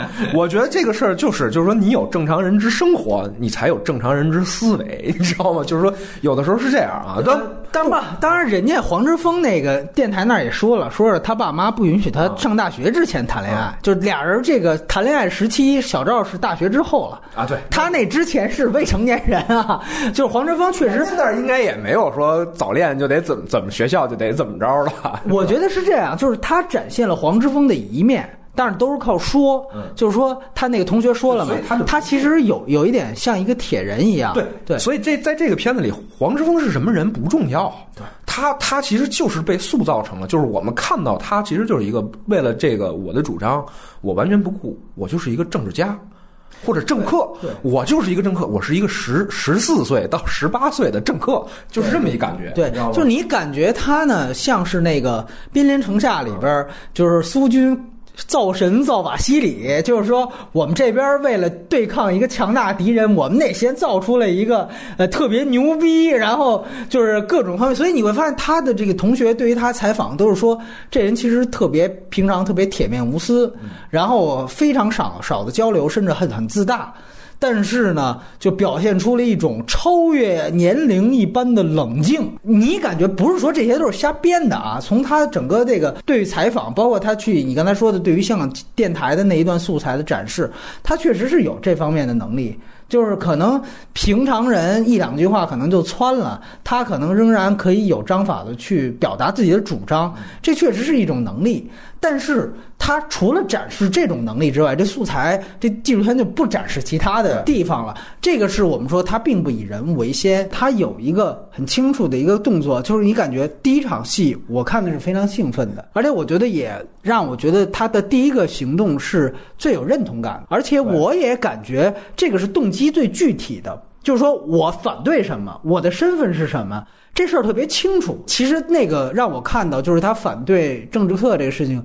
我第一次看的时候，我甚至有羡慕感。我们大陆的，我们对，回想一下我们当年，因为我跟尹晴，尤其是我们是是高中同学，我们真的是那没有这个机会搞这么大，对吧？咱们啊，征求舆论啊，什么这那的，叫天天不应，叫地地不灵啊。我们顶多就是说反抗一个说学校这个饭菜里面蟑螂太多，我们希望大家能够不要去订这个蟑螂饭。其实我觉得这个跟我现在去呼吁说咱们不要看删减了四十分钟的电影是一样的。不知道为什么这种目标还遭遇了这么大的阻力。还有更对，还有更没有没有没有没有更大的政治事迹相相对于黄之锋的这样的一个他能做出来的表率来讲，我们那些真的都是完全不值一提的。所以为什么我说我第一次看的时候我。既羡慕，然后我又觉得其实代入感很强的原因就在于他动机很强。一方面就是说，比比如说我们去抵制当时的蟑螂饭，我觉得本质上并没有区别，都是说我作为一个学生，然后我觉得这件事情它侵害了我作为一个学生的利益，所以我就要去发声，我就要去表达态度，仅此而已。只是我觉得。同样的出发点，但是他可以搞出这么大的事情，或者说他可以得到对成网红了，然后得到全社会的反应，而且最终这个事儿还真的逼退了一个，就是说他们这个地区最高行政长官的一个妥协。我觉得这个都是让人很羡慕的地方。在大陆，我们没有这个可能，没有这个发生的这个机会，可能这个也是香港的呃成人世界。可能相对来说更加宽容，也更加不那么老辣的一点吧，甚至可以这样说，因为可能在大陆的话，你有这样的动作，可能学校端就可以通过劝退呀、请家长啊、各种威逼利诱、找茬儿啊，就是胎死腹中了，你懂？就不可能说还让你去组织一个说学生的这个民间的 NGO 组织，这个都完完全全不可能。但是在香港确实有这样一个土壤，呃，在那样的一个环境，它有那样一个土壤，它没有辜负它所在的那个土壤，给予它的这个空间，做出了事情。我觉得一来羡慕，二来我觉得也挺就是值得兴奋的一件事情。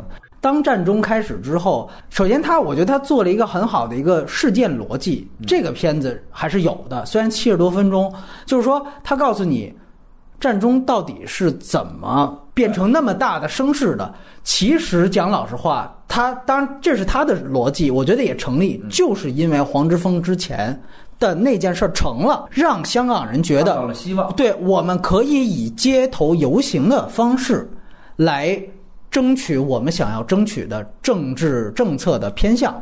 这个是那个梁振英的，等于是第一次退让。当然，你从梁振英角度来讲，就是那你第一次退让，这就是你带来的一个成本和后果。也就是说，如果你第一次你就采取了第二次的措施，也许就没第二次了。这个我觉得是一个很重要的一个事情。就这个其实有一个逻辑逻逻辑关系，但是这只是一个事件逻辑，就是黄之锋也没想着说我们争取一个不上政治课，最后就等于捅出这么大一篓子，他没有想到这一点。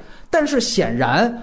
呃，后面我觉得他出现了一个很重要的一个成人，就是那个所谓的法治学者，叫戴耀廷，嗯，也是这个里面的一个哎 受受访者。跳梁小。我觉得这他其实在这个片子里面出现的是很关键的。当战中行动就这个电影它进行到开始去叙述战争行动事件之后，我希望大家去注意，它并不是在说一个铁板一块的事儿，它其实就像刚才隐形说的，它呈现了一个，就是说我们讲的是多种势力，而且我觉得这里面它清晰的去呈现出来了，黄之锋他和他的学民思潮作为一个未成年人和学生组织组织这样的一个小的势力。在被裹挟进这样的一个全社会的雨伞运动之后，他的其实的一种无力感和他被人利用，说的再明白一点，他被人利用的这样的一个事情，你去看到素材里，我觉得这里面呈现了一个比较好的一个逻辑事件链条是，当黄之锋他再次宣布我们像两年前一样，你看他其实还是想我们只完成我们两年前的一样，我们再去占领我们之前占领过的那所谓公民广场，郑总对这个时候。他被逮捕了，也就是说，这个时候，第一，他还是原来的他，但是，第一，他的这个运动的其他参与者已经有承认了；第二，就是人家政府已经有预案了，啊，你我已经被你盯上了，你再来这招，我就给你逮捕。然后没想到，这只是螳螂捕蝉，后边还一黄雀在后，你一被逮捕，立刻。那个姓戴的，对吧？那个战中的真正的成人组织者，马上以他被逮捕，因为他原来已经是网红了。他被逮捕，好像是一个我们这个人被受欺负了，被打压了一下。那个视频确实也够有冲击力，对吧？几个成人警察就把他给几乎五马分尸状态给带走了。跟马丁路德金对对对对对。于是乎，一下子他突然宣布战中提前开始。你会发现这个逻辑链非常清楚，就是说他。原本定的战中的时间并不是那个时间，甚至他可能还想着先跟政府谈，谈的要不合适，我们以这作为要挟。但是这个人黄之锋，这个这个中学生一被逮捕，他立刻宣布提前开始，这是典型的，就是哦，我利用你捞取政治资本，对对，就是投机，就是说我利用你被逮捕，我马上去进行我的政治主张的输出。当然了，这就是成人世界它复杂和险恶的一面。然后也的确就群众就是被煽起来了，对吧？马上你可以说，如果从一个运动的策略组织角度来讲，这是对的，就应该趁着民众最啊，怎么把我们的孩子给抓起来了这样的一个时期，马上我说那咱们赶紧上街，对吧？这个就是他老辣的一面。无形当中，其实黄之锋就从被逮捕开始就开始被利用，然后导致了这样的一场运动，然后这是运动的开始。到运动的结束，同样是被利用，或者说同样是被抛下、被甩下。就是说，我们都记得这个最后，当他又一次在旺角行动当中，那已经是战中的末期，他被逮捕之后，戴耀廷马上站出来就说：“我们是为了这个，哎，呃，大家的安全，我们决定了屈服。”然后他向这个政府去自首。你要记得看到自首那场戏，旁边有香港市民还骂他，对吧？其实你也会感觉，他这个自首能不能代表所有人？这个好像也是历史一直在不断的重复。我记得原来在这个 啊，是吧？一些运动当中也有这样的事情，就是说有屈服派，有这个那个派。然后你会发现，这个时候等于黄之锋他们发现自己被抛下了，他们没有辙，所以他们祭出了那个所谓的绝食大法。那这就是每一个运动到最后，它往往是难以为继的时候，会出现这种招儿，对吧？而且我觉得这里面更有意思的一个就是，你记得戴耀廷当时他在开始要宣布战争的时候，他在那儿群情激昂的说这个是不公义的运动，然后他就说我们为了这个抗争，甚至不惜要自我牺牲。但是到最后你会发现，他牺牲的是谁呢？或者说他怎么就屈服了呢？对吧？他跟他前面的这个说法，那不是一个纯打脸的行为吗？但这就是成人世界呀，就是这就是一个成人，一个学者，这就是政治游戏。这就是政治游戏，他就是政治思维。我在群众最群情激昂的时候，你被抓起来的时候，我宣布提前开始；然后我在我看我可能要受到生命威胁的时候，我宣布提前结束。也就是说，你会发现，提前开始也好，提前结束也好，黄之锋都是被支配的状态。他和他的这个学民思潮都是被支配的状态。其实他们被人玩了，对他就是他们被人玩了，对被推到前台的一个象征偶像。哎完了以后，但是实际上。他们只负责去招揽群众，完了，真正的这个是有后边的人在操盘，他们根本起不了太多的作用。没错没错。所以你会发现，他那个绝食到最后，其实不是说多悲壮，反倒有点可怜，然后有点儿戏。你会感觉其他那几个旁边的那个女孩子和那胖子，就说我们也无能为力。他们也没想着绝食，那意思就你你来吧，就 对吧？然后第二就是他自己也撑不太下去，最后几天之后就很潦草的结束了。这个绝食之前我们说了，就是历史往往都是相似的。之前我们听说的是原来的一些运动当中，这个绝食说是其实都底下都偷偷的打葡萄糖什么的，不都有这种说法？你要不然就是撑几天就不了了之了，要不然就是咱们不是印度人，咱没练过那个哎哎，对，功夫瑜伽 什么的，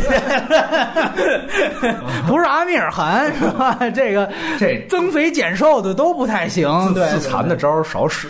少少使。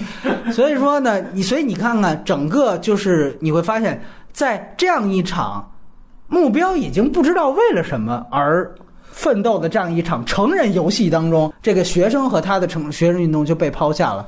然后再到了这个第三幕嘛，算是他的一个后续的过程。当然，他这个后续的事情，可能就和时事联系的更紧密。就比如说香港书商的那个问题。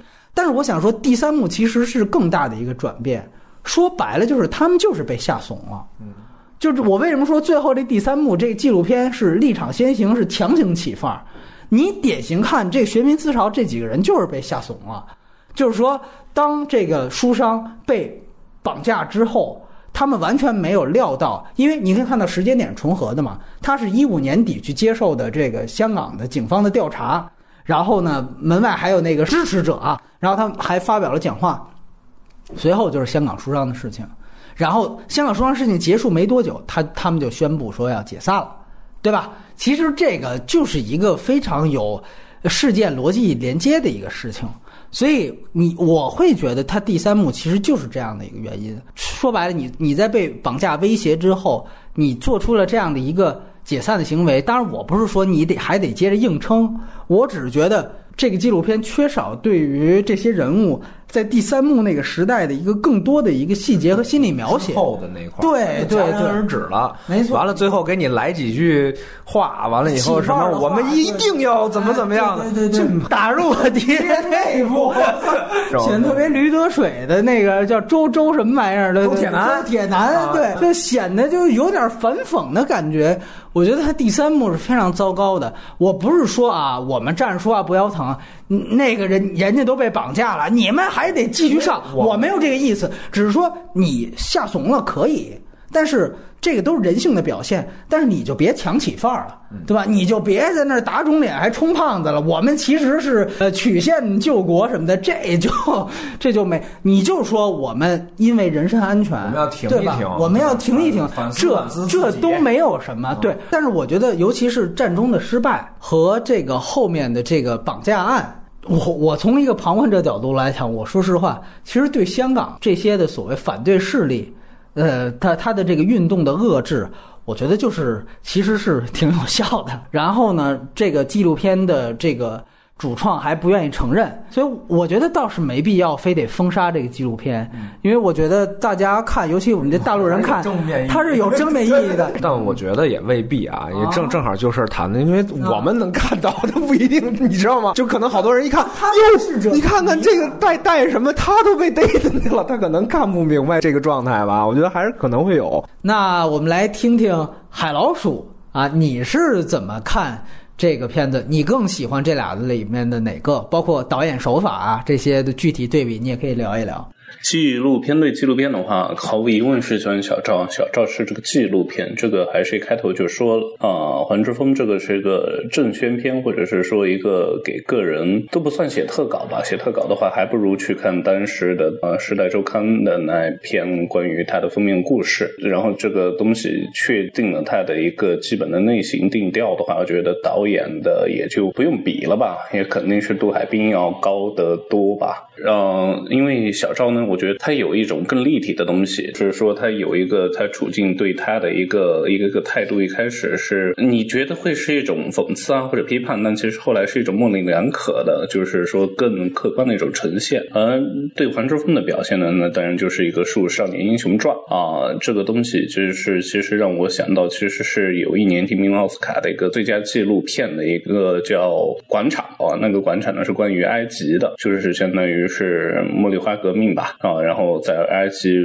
后来的是，它是变得更严重。然后一开始也会觉得怎么像只为一些起义者，或者是说在另外一种语境中的暴民在那讴歌他们。但后来就渐渐的发现纪录片的调子变了，因为他发现他们也不是说像一开始歌颂的那样，就出现了各种对立和整个运动出现了变质。这所以这就是一个很全面的纪录片，我觉得。所以黄之锋这个是原远远的做不到的。你可以看到。他策略是到一个极端，就是说小赵那那个纪录片是没有什么其他的采访，他没有采访去辅助他，但这个片子不是，他采访了大量，你说有关吗？其实都不是直接关系。你说他采访他同学，这个是。是直接关系，对吧？是有必要的。但是他采访了一堆呃学者，包括什么历史学家啊，而且都是他经过选择的学者跟历史学家。咱们司马南他也没采访啊，对吧？对吧？这他怎么不采访采访？这个他全都选的是偏右的那类的学者，然后上来就说啊，其实这运动代表了什么？香港这那中央政府又如何弹压了香港，对吧？他其实是有这么一套的。你会发现在这样的一个情况下。这个黄之锋这个主角，实际上是一个次于事件，嗯，而事件又是次于观点，也就是说，他这个人物呈现成了第三位。这个我觉得，如果说单独去提炼这个纪录片的视角的话，你会发现这是非常非常跟小赵不一样，而小赵完全是第一位的。后来他出现，我们刚才提到那个强拆，也只是说他赶上了，会吧？他没有一个预判，但是这个片子你很显然就是说，他基本上是。我从一二年他出第一件事儿，我开始跟，然后最终我发现，OK，我把这些事情都跟下来，包括他要阻挡了之后，我觉得可以形成一个完整的逻辑链条了。我把这些素材就开始整个我再采采点什么学者一些观点，当然这个立立场都是差不多的，然后我给他组织起来。我们跳出他这个纪录片，呃，人物对人物啊，主角对主角。一个我们标题也说了特别有意思，这个等于是哎，咱们大陆的赵家少年对于他们原来港英时期的皇家少年，对吧？哎，这里 有一个针锋相对的感觉。这两个少年，一个赵家，一个皇家，你觉得他们两个人物，你怎么看待他们的这个包括人物的转变，包括在纪录片里面呈现的状态？啊，这回要不然我们海老鼠先聊聊。其实不管是小赵还是小黄，我觉得都是我们身边会有的人，但他不是说每个班级或者是说每个学校都会有的人。然后这种人出现在班级里，出现在那片或者你们那个小城市或者是那片区，都会是一个挺有意思的人吧？会被同龄人可能是呵呵，或者甚至更多是嘲笑啊，就觉得是个精力旺盛啊，无处。那些做些没意义事情的人，但但转眼过来看历史上，其实后来许多啊，不管是说。做出了一些事的人，或者是说一些悲剧英雄，不也是这么这么与众不同的吧？啊，所以我觉得这种人出出现在自己身边，他或许是一个挺有号召力的人，或者是挺招人烦的人吧？啊，其实自己回想一下，身边不太熟，确实也有这么的朋友，创办组织一个左翼的思想论坛运动，恰好也叫少年中国，所以这样的人在社会上，我觉得存在是值得肯定的。我一直都觉得那个黄之锋啊，他的很多观点和那什么，我不是说认同，就是说我很理和逻辑我很佩服他。嗯，他十四岁的时候，他在说这个事儿，我们是理性的，对吧？我们非暴力的。第一次的这件事儿为什么能成？在我看来，这是合情合理的。你你现在要给我引进的这东西呢，是我原来社会里边没有，对，也不是我们要争取来的。对，这不，他也不符合公序良俗。那你当然这个东西进来之后是要有一个过程的，哪怕我们中央政府是特别急切的想把这东西推行下去。你也当然是要有一个过程，让让大家方式方法的问题，那不可能你上来就摁着头就要去那什么。我觉得这个事儿是我觉得很合情合理的事儿，而且这件事儿像您说很聚焦，所以他第一件事就能成。但是我很反感，确实是就是说胖的那样的人。我觉得包括像咱们中学时候经历或者什么的。你经常会发现，我们恰恰为什么会烦他，就是说有可能我们就有这种特质，就是我们在做这些事儿的时候，很容易把这个本来就事论事的事儿就干偏了。就我们本来是反抗学校的可能一项苛政，最后变成了一个操跟老师的集体对喷，你知道吗？对吧？对攻，你你要想，那政府怕的不就是你这样的人吗？嗯，你是个孩子，对我知道，知道你的理论体系也不完善，你的观点也不明确。所以你做什么当然是在某某种程度上被被人理解的，但是我绝对不可能同意你的想法或者给你更大的空间，因为否则那不就是乱了吗？因为你自己都没想清楚，对不对？就而且更可怕的是，如果你想清楚了，你还是这种观点，对吧？我怎么可能让你那什么？就其实有的时候这种开放空间或者说是那什么，是给我们提供的更好的是斗争经验。我说的不是说光对斗政府，而是说人与人之间的一些。一些经验，我们缺乏的是整个民族。你不都觉得说中国人一谈，包括你看台湾的选举，对不对？台湾的政治，你一看所有事儿都是本来扯一事儿，最后给你扯到二三四五六，就是变成一团糊涂，就是所有事儿都搅到一起，这是最麻烦的事儿。就是你看，我认为他第二次为什么失败了，就是因为这里边力量太多了，势力太多了。你都分不清了，我就相信这里边绝对是有境外反动势力。OK，那这种事儿，那作为任何一个人看，我对你们肯定都是一定要关上大门先，对吧？我们不可能有一个开放的态度。但是不知道黄之锋未来会会什么样，但是我是觉得他好的方向是他会更加理性的审视这些问题。那他再有什么主张或者是行为的话，我觉得可能会更偏向于理性和稳健。对，这个也是我之前一直说，我说。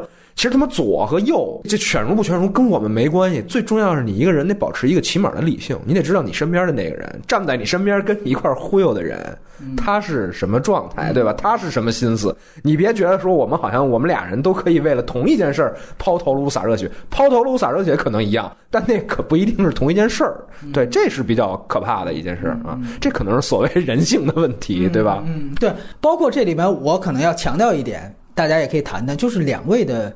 那两位的出身，就因为我们看到，其实，呃，这个少年小赵，他我们的前面都讲过了，他的出身其实是不太富裕的一个家庭，包括他的弟弟，甚至为了他啊，说又供他上学，甚至要早马上退学去给他出来打工赚钱。然后呢，像黄之锋这个，基本上也是一个普通家庭啊，基本上我们看到他可能住在屋村。虽然刚才两位也提到了，我也提到了，就是说。他其实并没有太多关于他父母这方面的一个家庭的反应，这是他纪录片素材的一个缺失。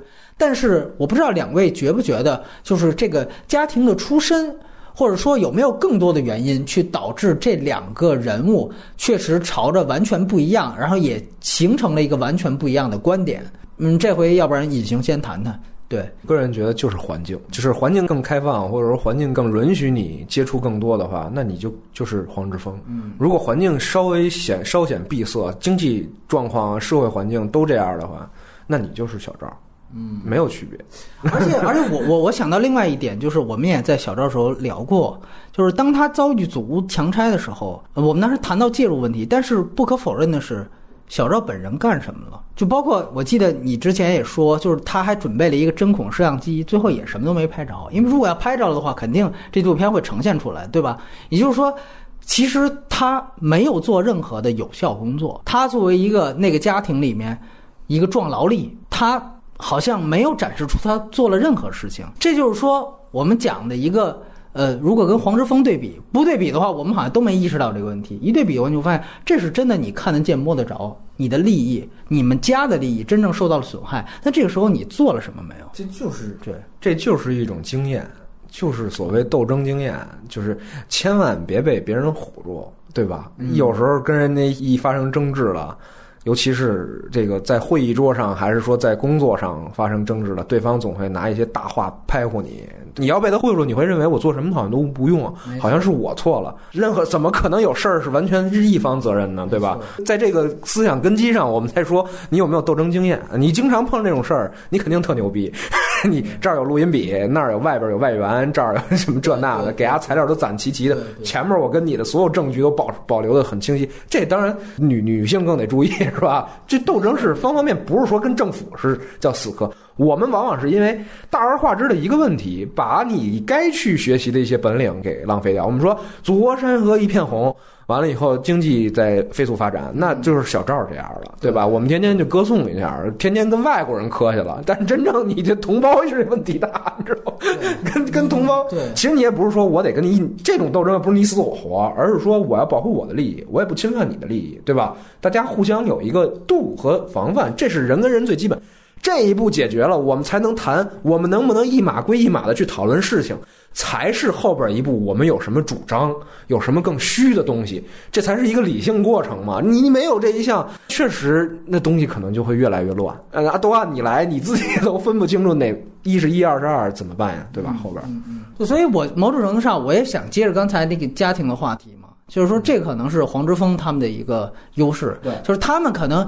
还没有那种说对于呃家国有那么清晰的理性的认识。你看他不谈五四，他什么四他都没谈，那都是纪录片其他的那个硬扯过来的素材，他不谈这些，他就是开始我就是去反对，然后我我就是去组织抗议，然后我合理合法就完了，对吧？就是这么简单。就是你会发现，这些人他反倒香港在那样的一个教育的水平下。真正的自己切身利益有受到侵害的时候，他懂得去以什么样的方法，以合理合法方法去争取。这个可能是我们这边的一个遗憾，就是我们太多被教做人了，没被教怎么抗争。对他们太被多教怎么抗争了。呃，好像做人方面还得慢慢来吧。就是确实两个要是中和一下就好了。就是我觉得对于咱们这样的地方来讲，那。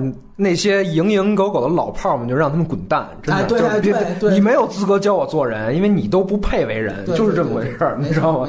哎，那海老鼠。你是怎么想他们关于家庭出身的这个事情的？毫无疑问啊，家庭出身肯定是导致两个人走上截然不同的两条路的。这个东西我就记得最早是一次是我在阿尔巴尼亚的时候，和一个嗯在那边教英语的加拿大老师聊起来，当地迪纳纳的一个人权电影节上面涉及一些西藏问题，然后我们当然就和外国人聊西藏问题，当然是永远都是很尴尬的。然后呢，他的一句。话我觉得点醒啊，就是说我们生活在一个截然不同的媒体环境、截然不同的教育背景成长下，所以我们的意识形态肯定是截然不同的，也很难达成共识。所以我觉得这个话放在黄之锋和小赵的对比上，我觉得是肯定是有决定性作用的。黄之锋在纪录片里面有所提及，就是他父母对于他的这些行为默许的吧，至少是。然后嗯，在维基百科。上能能看到黄之峰呢有读写障碍，在父母的教育下，经过大量阅读改善读写能力，然后在中学二年级才。改善其他人，然后他纪录片也提到了黄之锋的父亲黄伟明是为反同性婚姻组织，其实反同吧，就是叫性倾向条例家校关注组的召集人。然后呢，也是在父母影响下，呢黄之锋才自由参加教会活动，并探访基层家庭，可能于此就是说能够形成了他的这些就是香港民族身份的一些想法吧。哎，那么到最后啊。我们说，其实就要好像要必须扣个题一样，就来谈谈我们在推送里面反复提及的这个词“少年”。你也可以看到，包括隐形刚才说海老鼠也说，感觉他们在言谈话语当中。呃，确实是非常的有幼稚的一面啊，too simple sometimes naive。对，但是从另外一个角度，你又不得不去想，他们就是一群中学生啊。我们在中学生的时候说话能有多老成呢？对，这是一方面。你就看到你刚才说那个胖子里面，他有一个金句，好像就是说，如果我们要反抗黑武士，我们要制造更多的绝地武士。当时是直接就说来着？Too young, too simple, sometimes naive。就这个，我觉得我们想想自己当时中中学的时候，还还不会引经据典的，可能都也差不多的水平。而且我觉得最主要的一点是站在成人视角去批判年轻人，这个终归是有一个。优越感和一个 这种啊，我是前辈了，就哎，我是你们后生啊，怎么样怎么样？这个也是我们这次推送，就像我们说，原来小赵他特别喜欢梁启超的《少年中国说》，这也是经常我们大陆很多学生时代必须要被背诵的一个事情。可能这个问题稍微抽象一点，但是这两个人物真的太有意思了，一个好像是从零八到一二，一个又从一二到现在。你感觉刚刚才我们也说哈，好像黄之锋到最后有点变成了小赵的这个意思。怎么看待这个时代的中国少年吧？要不然隐形先谈谈。个人认为，就是年轻人，你所谓的少年，少年其实应该知知止成年人，就是岁数更大的人，反而要要勇进。就是我们这个社会，更多的其实是现在都是老头啊，会劝你，让你别这么干了啊，这什么这那的。你看我这都一辈子了，我不是也就这样忍忍过来了。对对对，但其实这都恰恰反了，就孩子在那儿天天在这儿要要争吵这个，我觉得。黄之锋那种在这儿争取课堂的这种正常的自己自身的利益，我认为非常好。但是再跨一步就过界了，因为你在没有成熟的认识这个世界、认知这个成年人的游戏的情况下，贸然的进入政治就是一件很危险的事儿。不仅是自我毁灭，可能会给别人带来巨大伤害的一件事儿。这个是应该是在你更有主张和经验之后才应该去去做的一件事儿。但是反而是一些年纪更长的人，你不能天天想的是蝇营狗苟之事，就像里边这。贷什么的，对吧？天天想的是怎么给自己弄政、捞取政治资本，是吧？完了，把别人当成政治现金，就天天干这种事儿。对你，那你就当不了政治家，你也不配当一个政治家，对吧？所以，你年长的人反而应该涌进，他应该去照顾孩子嘛？怎么能老让孩？因为要知道，就是历次运动不仅是我们啊，很多地方就是拿学生当枪使的，因为学生最好煽动嘛。对吧？让学生们去搞，就搞出事儿了之后，后边人才决定我们这回要不要出来主动承担。那学生，所以少年反而应该反思这件事儿：我们凭什么要当？呃，不，不能说我们了，就是你们凭什么要当成年人的枪呢？对吧？啊，而而真正的成年人才是真正要斗争，您他妈自己上，对吧？对，别老指着别人在这儿，就是老别老说自我牺牲，完了之后就屈服了，是吧？就是说的。前面后边说的都特别理直气壮。小赵这个片子到现在，你看照应我们现在就好多小粉红也一样。你年轻的时候，你去喊还我船长也好，是还我河山也好，你喊半天就没没人理你。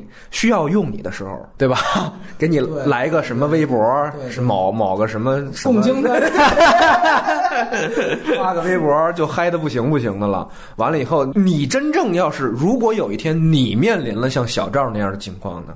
嗯，微博会不会帮助你呢？共青团会不会帮你呢？他一定会帮你吗？对吧？你你得反思的是这个问题，所以我们要理性的回归生活。嗯，对。我其实记得有一个细节，就是当我看完这片子回去再过一遍小赵的时候，当时小赵也阐述了他当时穿上军装上街去挥舞红旗去喊“还我钓鱼宝岛”的那样的一个动机。他就说他上街组织，他也组织一个游行。如果你要注意的话，是他组织了他们平遥学生摄影协会，他好像也有一个协会——平遥摄影学生协会。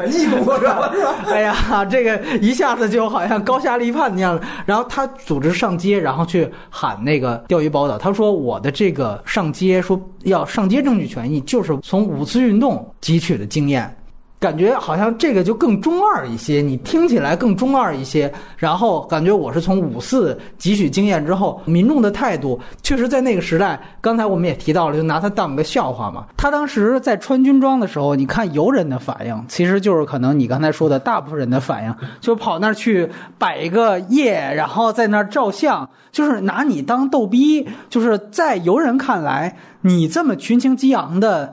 抗日也好，怎么样也好，跟我们在大街上遇上一个逗逼，呃，遇上一个其他的 cos 是差不多的。赶紧我跟这这哥们儿合一张影什么之类的，就这种感觉。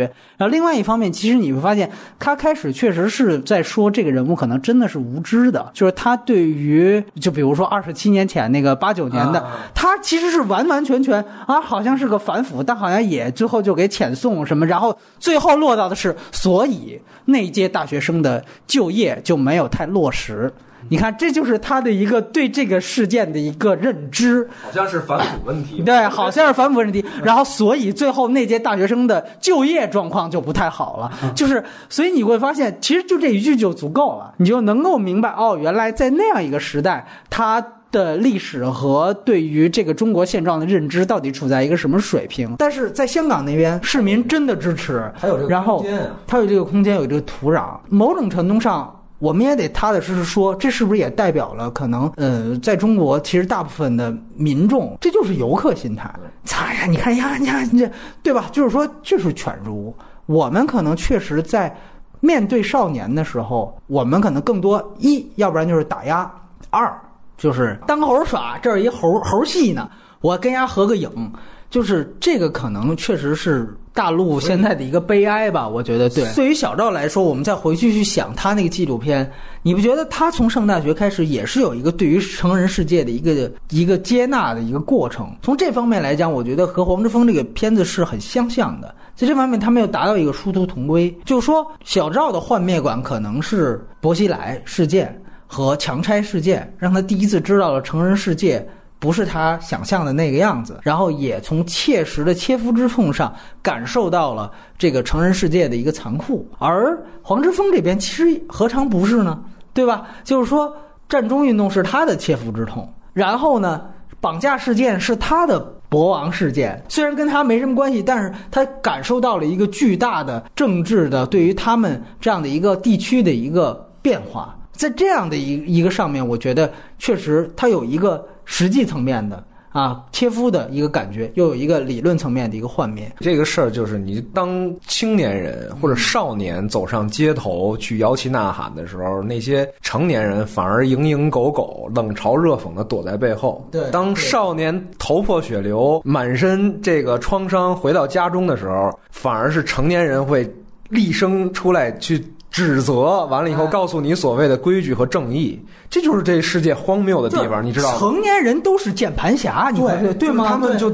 而且不光是，他们是心机婊加键盘侠，你知道吗啊？对他们会在后边去观望，去去去那什么，所以这就是这就是世界的这个荒谬的地方嘛。不光是中国，还是大陆，还是香港，还是外国，这就是在哪儿可能都有这种。所以到最后还是那句话，我觉得他强行起范儿也在这儿。其实他到最后，他所面临的这个政治压力，不再是他一二年所能争取的那个政治环境了。香港的政治环境也逐渐的在收紧了。呃，这个片子到最后，他没有实事求是。如果你真的实事求是去交代出这些人，他其实可能抗争的空间和抗争的手段可能会越来越小、越来越少的时候，我觉得反倒会激起哪怕不是香港人的其他人的一个同情心。那在这样的角度来讲，我觉得才你这个纪录片的这个论调才会更加的呃，争取更多的人，才能说服更多的人。我想说，策略式纪录片没有错，但是策略式纪录片才最该讲策略。你这个片子不太讲策略，太多，对也正是因为它漏洞多吧，我们能看到很多问题，看到很多问题，然后能又因为这是我们国家的事儿，所以对，但是我我想说一点，就是说，在小赵的那里面，我们看到的是一年前我我们也聊过那个事情，可能小赵他的爱国都是纸上谈兵，但是黄之锋之所以上来就觉得让大家觉得一下子跟我们所有大陆的年轻人都不一样，在于。他不是纸上谈兵。你说小赵上街喊“还我船长，放我船长”的时候，你会觉得这是特别就是抽象和跟他没什么关系的人，就很容易因为一两件事情，他就不再关心还我船长这个事情了。但是黄之锋他关心的东西真的是跟他有切肤相关的，反倒是他到最后，就像我们说，他到最后他说我们要为了香港的自由而奋斗，直到香港变成了曾经的香港，而你会发现这些就全都是口号了，就是香港的自由是到什么标准就是自由了。对吧？我在我大陆人看来，你现在就已经特自由了，对吧？我们都他妈不是特别自由呢，你你还要争取什么？或者你说，直到香港还变成香港那一刻，那他你眼里变成的那个香港是什么样的香港？是港英时期的香港，港英时期香港还分彭定康时期和最初的呃 A 计划所在的那个时期，那是哪个时期？你这个是非常抽象的一个东西，所以你会发现它到最后反倒虚无了。某种程度上，黄之锋变成了小赵的开始。嗯。这你不觉得吗？是这意思，就因为我就觉得那个他身边那个胖子是简直了，就让你觉得太可笑了。因为站在黄之黄之锋旁边，他一直在说这什么我们要恢复以前的什么什么自由还是什么？你怎么能谈得上恢复呢？对吧？都不说脱离了中国，你脱离了英国也是，就是你脱离了任何一个大国的政治框架。香港是什么？嗯，香港怎么可能有今天，对吗？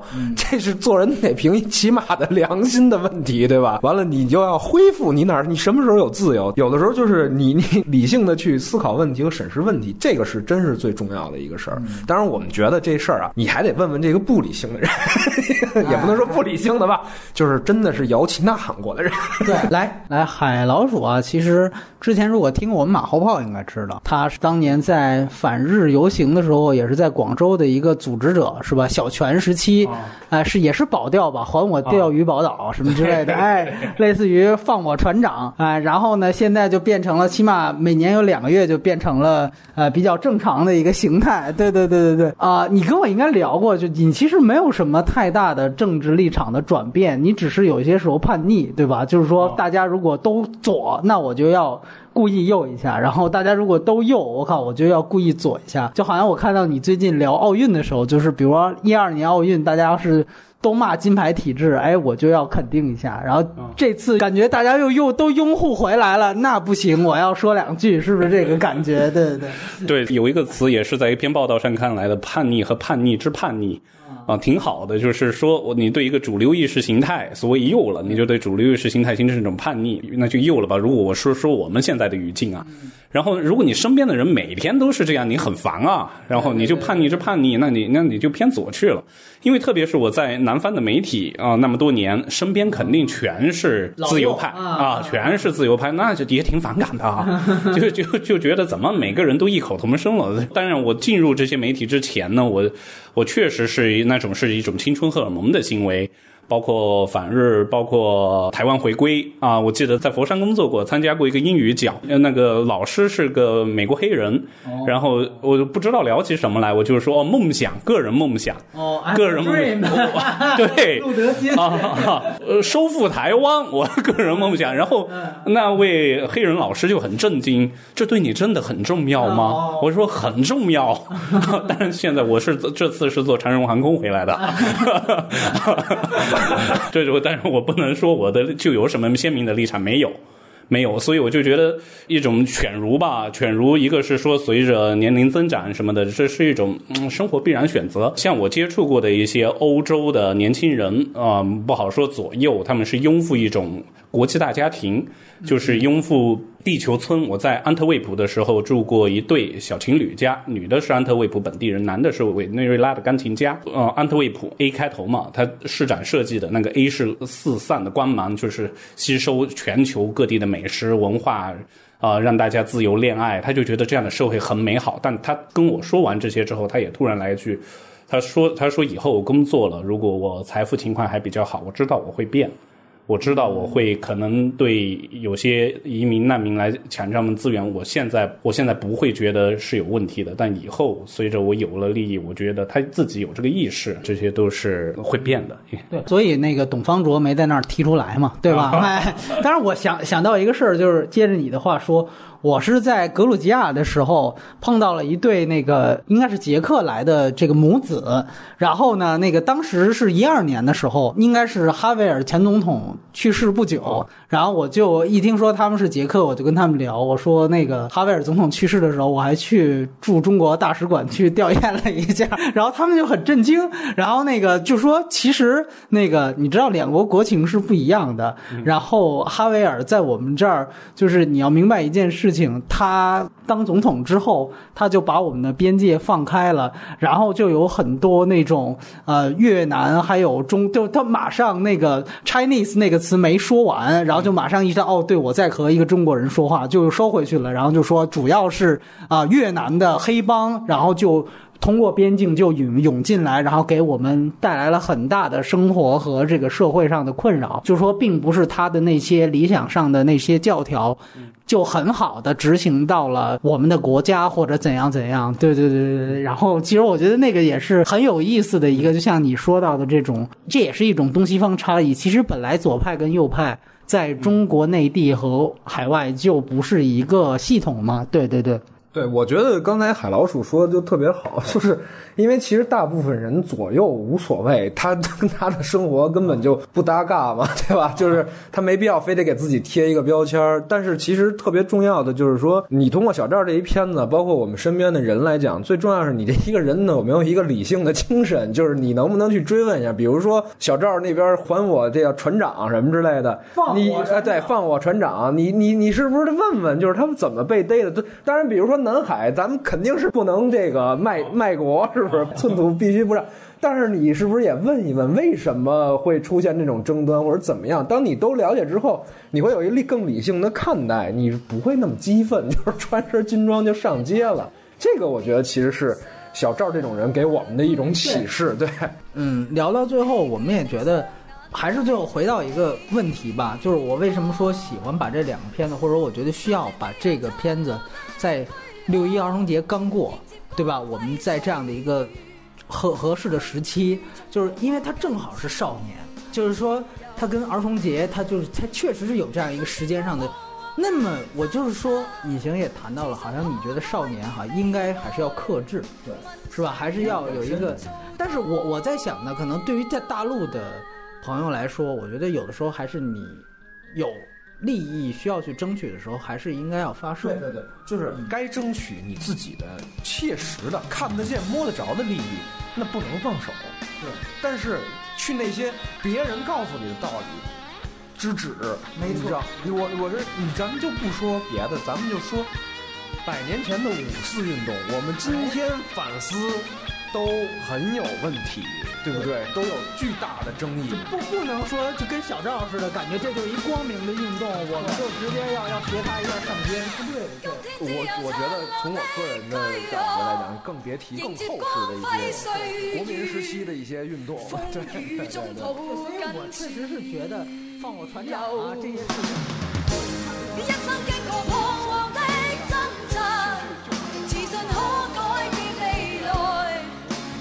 谁又？